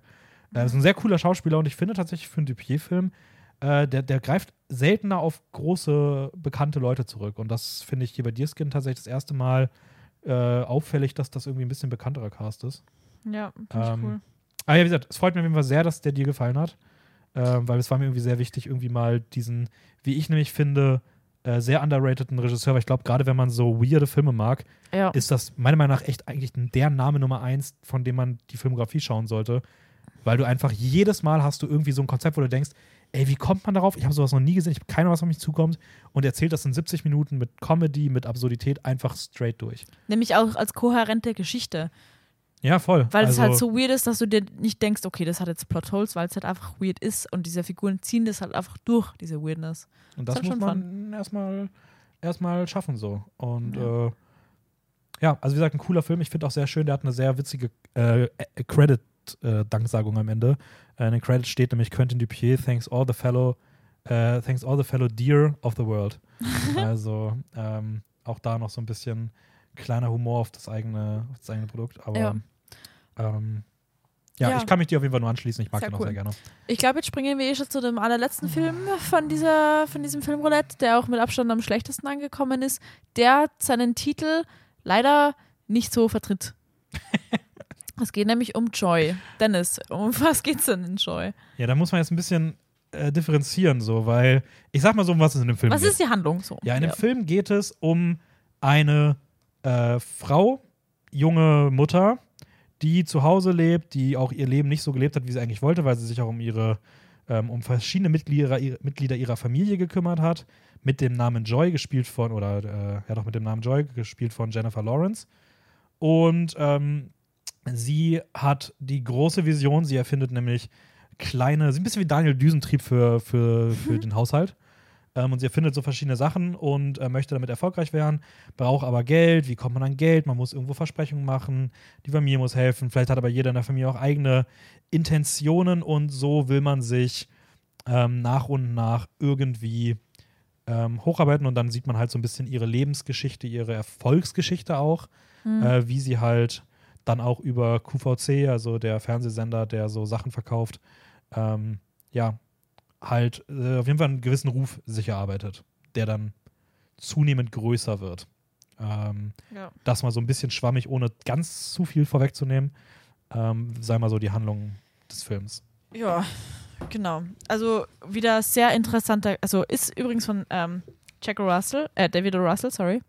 Ähm, und hat einen sehr interessanten Cast, also sehr, sehr viele große Namen. Also wir haben Jennifer Lawrence in der Hauptrolle, wir haben Robert De Niro als Vater, Bradley Cooper als Television Network Chef. Ja, ganz kurz, das Trio übrigens ja auch in Silver Linings von ihm Yes. äh, ebenfalls wieder Mhm. gänzlich vertreten. Ähm, Ähm, wir haben den Edgar Ramirez, woher kennt man den noch? Weil der so. äh, der kam mir auch wahnsinnig Äh, bekannt Zero vor. Dark 30 und Girl on the Train. Ja. Ich finde, er sieht ein bisschen aus wie der Villain, wenn man es so nennen möchte, in äh, Titanic. Uh, ja. Also der Ehemann. wie eine, wie eine, äh, ja, wie eine mehr, äh, was nicht. Ist es italienisch? Ist er Italiener? Also er soll, glaube ich, Venezuel Venezuelaner sein. Genau, Der also wenn er Venezuel- Venezuela. Ja, genau. Wenn er die Venez venezuelanische Version wäre von dem Arschloch aus Titanic. Ich muss sogar sagen, ich habe auch das, äh, ich habe auch in Titanic die Person auf jeden Fall nicht amerikanisch eingeschätzt. Aber Ich habe mir gedacht, er ist so, so ein britischer so. ja, stimmt auch. Vielleicht habe ich es auch, vielleicht habe ich da noch ein bisschen falsch abgespeichert, aber Er kennt aber, ja, ja, fix, wurscht. Auf jeden Fall, äh, interessanter Cast, äh, große, große Namen im Cast. Wir haben auch eine äh, Susan Lucci, die ich auch von irgendwoher kenne. Ähm, die, die, die, die, ähm, wie heißt die, spielt? Die Danica, also, ja, wurscht. Danica? Ja, Meinst du die? Also du hast ja einmal diese neue Loverin von dem Vater und du das hast ist die Trudy. und du hast die Schwester. Ich glaube, ich glaub, das ist die Ex-Frau oder so. Die andere, naja, eh, wurscht. Auf jeden Fall kennt man sie, aber sie spielt auch eine ältere Dame, wurscht. Okay. Ja, ich bin auch bei den Rollen nicht so ganz durchgestiegen, bin ich ehrlich. Also Ja. es waren mir irgendwie dann ein bisschen zu viele random Rollen teilweise drin. Ja, es waren viele Charaktere. Ähm, wie hat dir der Film denn gefallen? Ja, dann, das ist, ein, das ist auch bei dem Film irgendwie ein bisschen schwer auf den Punkt zu bringen, weil ich glaube, mein größtes Problem geht mit einer wieder Produktionssache einher. Mhm. Der Film, es gibt ja eine echte Frau, Joy äh, Mangano heißt sie, die auch in ihren groben Stationen diese Geschichte erlebt hat. Mhm. Ähm, ihre Geschichte wurde von der Autorin Annie Mumolo auch zu einem Drehbuch verfasst. Mhm. David Russell hat das gemacht, was er scheinbar auch schon öfter gemacht hat, hat sich nämlich einfach das Drehbuch sozusagen angeeignet und hat dann aber entschieden, ah, damit ich aber auch Writing Credits bekomme ähm, und nicht nur als Regisseur aufgeführt bin, müsste ich das nochmal umschreiben und hat angefangen, einfach wahllos in diesem Drehbuch rumzufuschen. Hat sich auch entschieden, dass er kein Biopic machen möchte, hat deswegen auch bis zum Ende eigentlich nie irgendwie mal den Kontakt zu der echten Joy gesucht, sondern gesagt, ja, er lehnt sich an die Geschichte an, aber er macht dann daraus einfach sein eigenes fiktives Ding. Und alles, was der Typ in dieses Drehbuch geschrieben hat und neu hinzugefügt hat, finde ich dermaßen scheiße, dass es mir diesen Film kaputt gemacht hat. Diese, der hat so eine Soap-Opera-Rahmenhandlung, die ja irgendwie dazu führt, dass Jennifer Lawrence Figur irgendwie in der ersten Hälfte des Films ständig irgendwelche Albträume von irgendwelchen Soap-Sachen hätte. Achso, ja. Ähm, das komplett im Sande verläuft und gleichzeitig aber dazu führt, dass ich diesen Film tonal gar nicht zu greifen bekommen habe. No. Weil ich das Gefühl hatte, Jennifer Lawrence spielt das wie ein Biopic, weil die Ja. spielt das wirklich großartig. Also ich finde, Sie spielt es ja wirklich gut. Ja. Aber der restliche Cast checkt nicht, was der Vibe des Films ist und die spielen das auf einmal wie irgendeine so Mafia-Familie, vollkommen Klischee besetzt, Ja.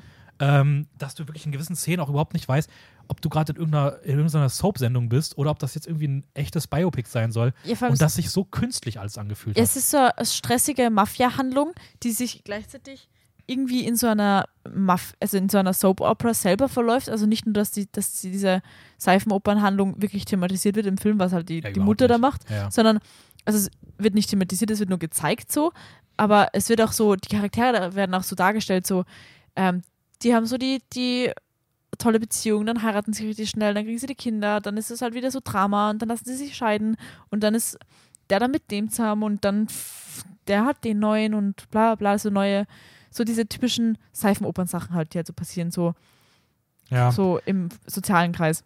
Und irgendwie im echten Leben hat wohl der Vater von ihr ähm, sehr darauf beharrt, dass er der Erfolgsmensch ist und hat das auch wohl verklagt und vor Gericht sollte er dann beweisen, wie dieses, äh, dieser Wischmob zu bedienen geht. Das konnte er nicht und das war dann der Beweis, dass er halt das nicht wusste und dass sie das Patent daran hatte. Das ist der Kon Familienkonflikt in echt. Mhm. Was macht der Film? Ja, lass mal den Mann nicht so darstellen, lass mal eine zickige Schwester dazu erfinden. Die gibt's auch nicht. Das ist erfunden von David O. Russell. Weil irgendwie, ja, es ist halt äh, Frauen, ne? die, die Schwestern, die streiten sich. Und Ja. Die einzige männliche Figur, die auch ein bisschen umgedreht hat, ist die von Bradley Cooper. Ne? Die dient nämlich dafür, im Finale dann letzten Endes die finale Bestätigung für Joy zu geben, indem sein letztes Wort ist: Ich bin stolz auf dich. Und das ist ja das, was jede Frau, die erfolgreich werden will, am Ende hören will. Von einem Mann, der ihr erstmal ein paar Jahre zur Hölle gemacht hat, indem er ihr Produkt falsch verkauft hat, weil er einem Mann ein Küchenprodukt vorstellen lassen hat. Das hat alles nicht, erklärt. ja, Äh, die Zahlen da, ne? Das zählt die Verkäufe, falls du das nicht gewusst hast. ja, Also, und ja auch immer einflüstert, was die jetzt genau machen soll. Also, also es ist ganz, ganz kritisch irgendwie und es ist halt, also nicht kritisch im Sinne, weil der Film kritisch ist, sondern weil ich ich ja problematisch finde. Und auch die, die Familienstory ist so schräg, weil die im Nachsatz am Ende der Geschichte von dieser Erzählerin wird ja abgehandelt, dass dass auch die Peggy sie dann verklagt hat und dass der Vater sie verklagt hat und wenn es halt wirklich auf dieser echten Geschichte passiert, dass der Vater das Patent einklagen wollte, macht es ja viel weniger Sinn, dass sie am Ende sagen, ja, ein paar Leute, also das hat wirklich die Erzählerin am Ende vom Film gesagt, ein paar Leute haben dann halt noch versucht, das einzuklagen, dass sie auch Anteile davon kriegen, hat halt nicht funktioniert. Das ist natürlich so in einem Satz abgefrühstückt worden von einer, einer Erzählerin, die in der Mitte des Films stirbt, die überhaupt null zur Story beiträgt, die einfach richtig useless ist. Und das ist so random. Ja. auch, dass es eine Erzählerin gibt, die am Anfang eine halbe Stunde labert und am Ende wieder fünf Minuten labert, aber zwischendrin gar nichts sagt. Ja, also verstehe ich fand- auch mag, gar nicht. Ich mag Erzähle, also Erzähl- Erzählstimmen in den meisten Fällen nicht.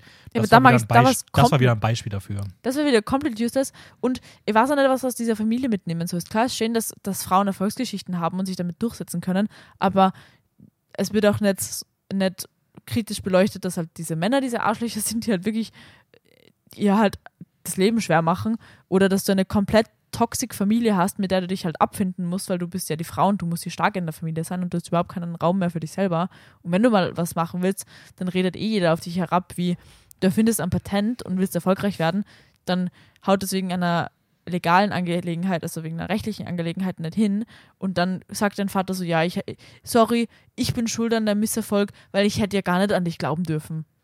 Ich hätte dir ja gar nicht das Gefühl geben sollen, dass du das machen kannst. Ja, ich meine, und- hallo, hackt's bei euch? Bester dann-. Und dann sorgt sie noch dafür, dass alle unter einem Haus leben und dass alle gemeinsam da sind und dass alle bei ihr leben und, an, und Happy Family und im Prinzip, du hast so richtig schweres Leben und jeder legt dir Steine in den Weg und am Ende musst du noch dafür sorgen, dass die Leute was zum Essen haben?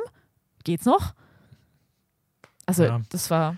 Ich muss trotzdem sagen, ich fand den Film beim Schauen irgendwie dann doch irgendwie gar nicht so schlecht, weil ich finde irgendwie die Gesch- Grundgeschichte ist halt schon irgendwie ganz nett so und ist ja auch eine beeindruckende Geschichte, also muss man wirklich mal sagen. Ja, so. also sie als Figur finde ich super und ich finde sie als, als, als, also Jennifer Lawrence als Schauspieler großartig, ich mag sie auch voll gern. Ähm, und auch diesen, diesen Vibe, den es so ein bisschen hat, hin und wieder schon. Aber halt dieser Takeaway, was, Ja. was, was wollt ihr uns sagen? So, ich verstehe halt auch, und das finde ich auch wieder so eine Schwäche vom Drehbuch, ich check halt auch die letzten Szenen halt alle gar nicht mehr. Ich also ich finde so dann, du bist dann auf einmal so, okay, jetzt, jetzt wird es irgendwie so ein, kommt so ein Climax irgendwie, dann auf einmal sitzt die da in so einem, es wird ja wirklich, als ob die auf einmal in so einer Westernstadt sitzt, ja, ist, in so einem, ja. in so einem Holzhotel. Oben ist auf einmal so ein Cowboy aus Dallas da. ja. Die führen so ein Gespräch, was sich komplett, wo du überhaupt nicht checkst, so, ey, wo kommt das jetzt her? Sie hat auch so eine 180-Grad-Wende gemacht. ja. Und trotzdem ist die Szene irgendwie cool, aber dann wirst du nicht bei dieser Szene belassen, dann kommt nochmal so ein übelster Zeitsprung und aus dieser coolen Badass-Person, die sie die ganze Zeit war, ja. wird auf einmal so eine glattgeleckte, unternehmensführende, nicht mal einmal mehr gefühlt lächelnde, einfach so richtig stocksteife ja. Businessfrau, was einfach überhaupt, wie sie dazu geworden ist, wird überhaupt nicht gar nicht dargestellt. Das einzig Warme ist irgendwie, dass sie dann da sitzt und ich unterstütze natürlich alle eure Ideen und ich war genau Ja. im gleichen Ort. Aber das sagt sie Ich alles war- mit so einer übelst berechnenden. Ich war auch so aggressiv wegen der Frisur am Ende. Also die hat absolut grauenhaft ausgeschaut Ja, von ihrer Frisur. Also same. richtig zurückgeleckt. Ja. Aber ich finde das halt, da geht halt dieser ganze Charme oder dieser ganze Erfolg von dieser Person verloren, wenn du ihr dann im Ende jeden, jeden, die ganze Coolness oder den ganzen Charakter einfach wegnimmst. Sie war halt basically genauso wie Bradley Cooper. Ja, sie war dann im, Endeffekt diese Unternehmerin, die halt dann so dargestellt wird, als wäre das angestrebt. Aber ich denke mal so, ich will nicht diesen abgeschleckten Unternehmer-Look. Ich will nicht, äh, ich will nicht diese Familie, die mich eh alle hassen und verklagen und dann wohnen die alle noch bei mir daheim. Ich will das alles nicht und und dann sagt sie irgendwie Tschüss zu ihre Kinder, weil sie dann noch halt arbeiten muss und dann haben die Kinder halt auch, hat sie auch keine Zeit für ihre Familie. Ich weiß nicht, was das Gute dann in der Situation ist, außer dass sie jetzt Geld hat. Ja, ich finde, sie hätten einfach damit, also wenn er sich eh, wenn er eh sagt, er scheißt drauf, sich an der echten Geschichte zu orientieren, ich finde, sie hätten einfach damit aufhören sollen, wie sie halt diesem Cowboy-Dude da irgendwie äh, die Leviten liest und dann aus dem Ja. rausgeht und dann Sonnenbrille aufsetzt und so auf die Kamera zugeht. Ende, zack. Ja, Lass das den fand- Film damit enden. Das mit dem Schnee finde ich noch cool, dass es zum Stein angefangen hat, so. Aber das, der ganze restliche Epilog unter Anführungszeichen komplett useless. Auch das mit die, das, was am Anfang schon war mit ihren Kindheitsträumen, die sie aus Papier da irgendwie bastelt oder so, mhm. hat auch in nichts gebracht. Hat er auch dazu gemacht, übrigens. Das war auch so eine großartige Idee von ihm, dass er das noch unbedingt reinbringen Ja. wollte. Weil dann findet sie irgendwie dieses alte Spielzeug, das sie gebastelt hat, weil ihre Oma sie dazu ermutigt hat, sie soll ihre Träume verfolgen und dann findet sie das und bastelt das und dann äh, Climax passiert, sie findet das und denkt sich jetzt, nein, sie muss sich nochmal dran setzen und ihre Träume verfolgen und da an diesem, diesen, dieser Erfindung weiterarbeiten und das war's, das war's, nur weil du so ein Stück Papier in der Hand gehabt hast. Ja, manchmal geht es halt leicht, ne?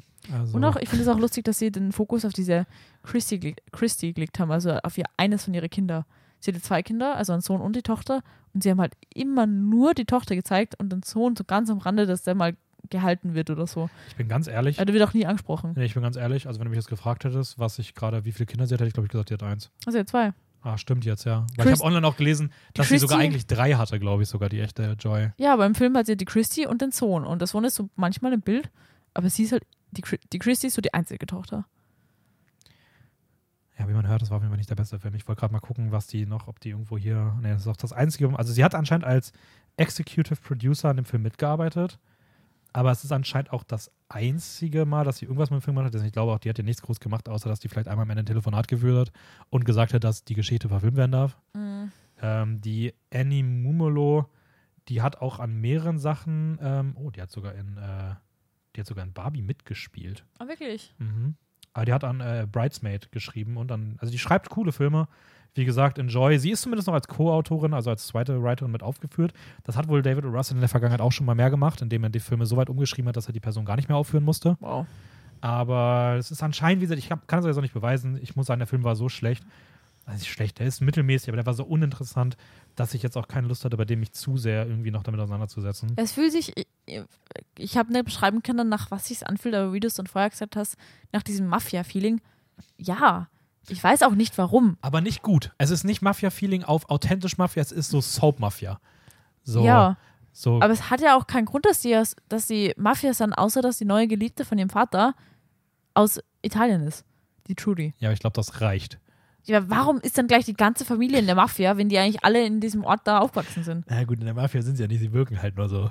Ja. Sie verhalten sich halt, als ob sie irgendwie Mafiosis wären und ja, Ahnung. Es gibt auch diese Szene, wo sie dann wieder sitzt oder sowas und dann sitzt ihm ihr gegenüber die Familie und wie die belichtet sind und reden.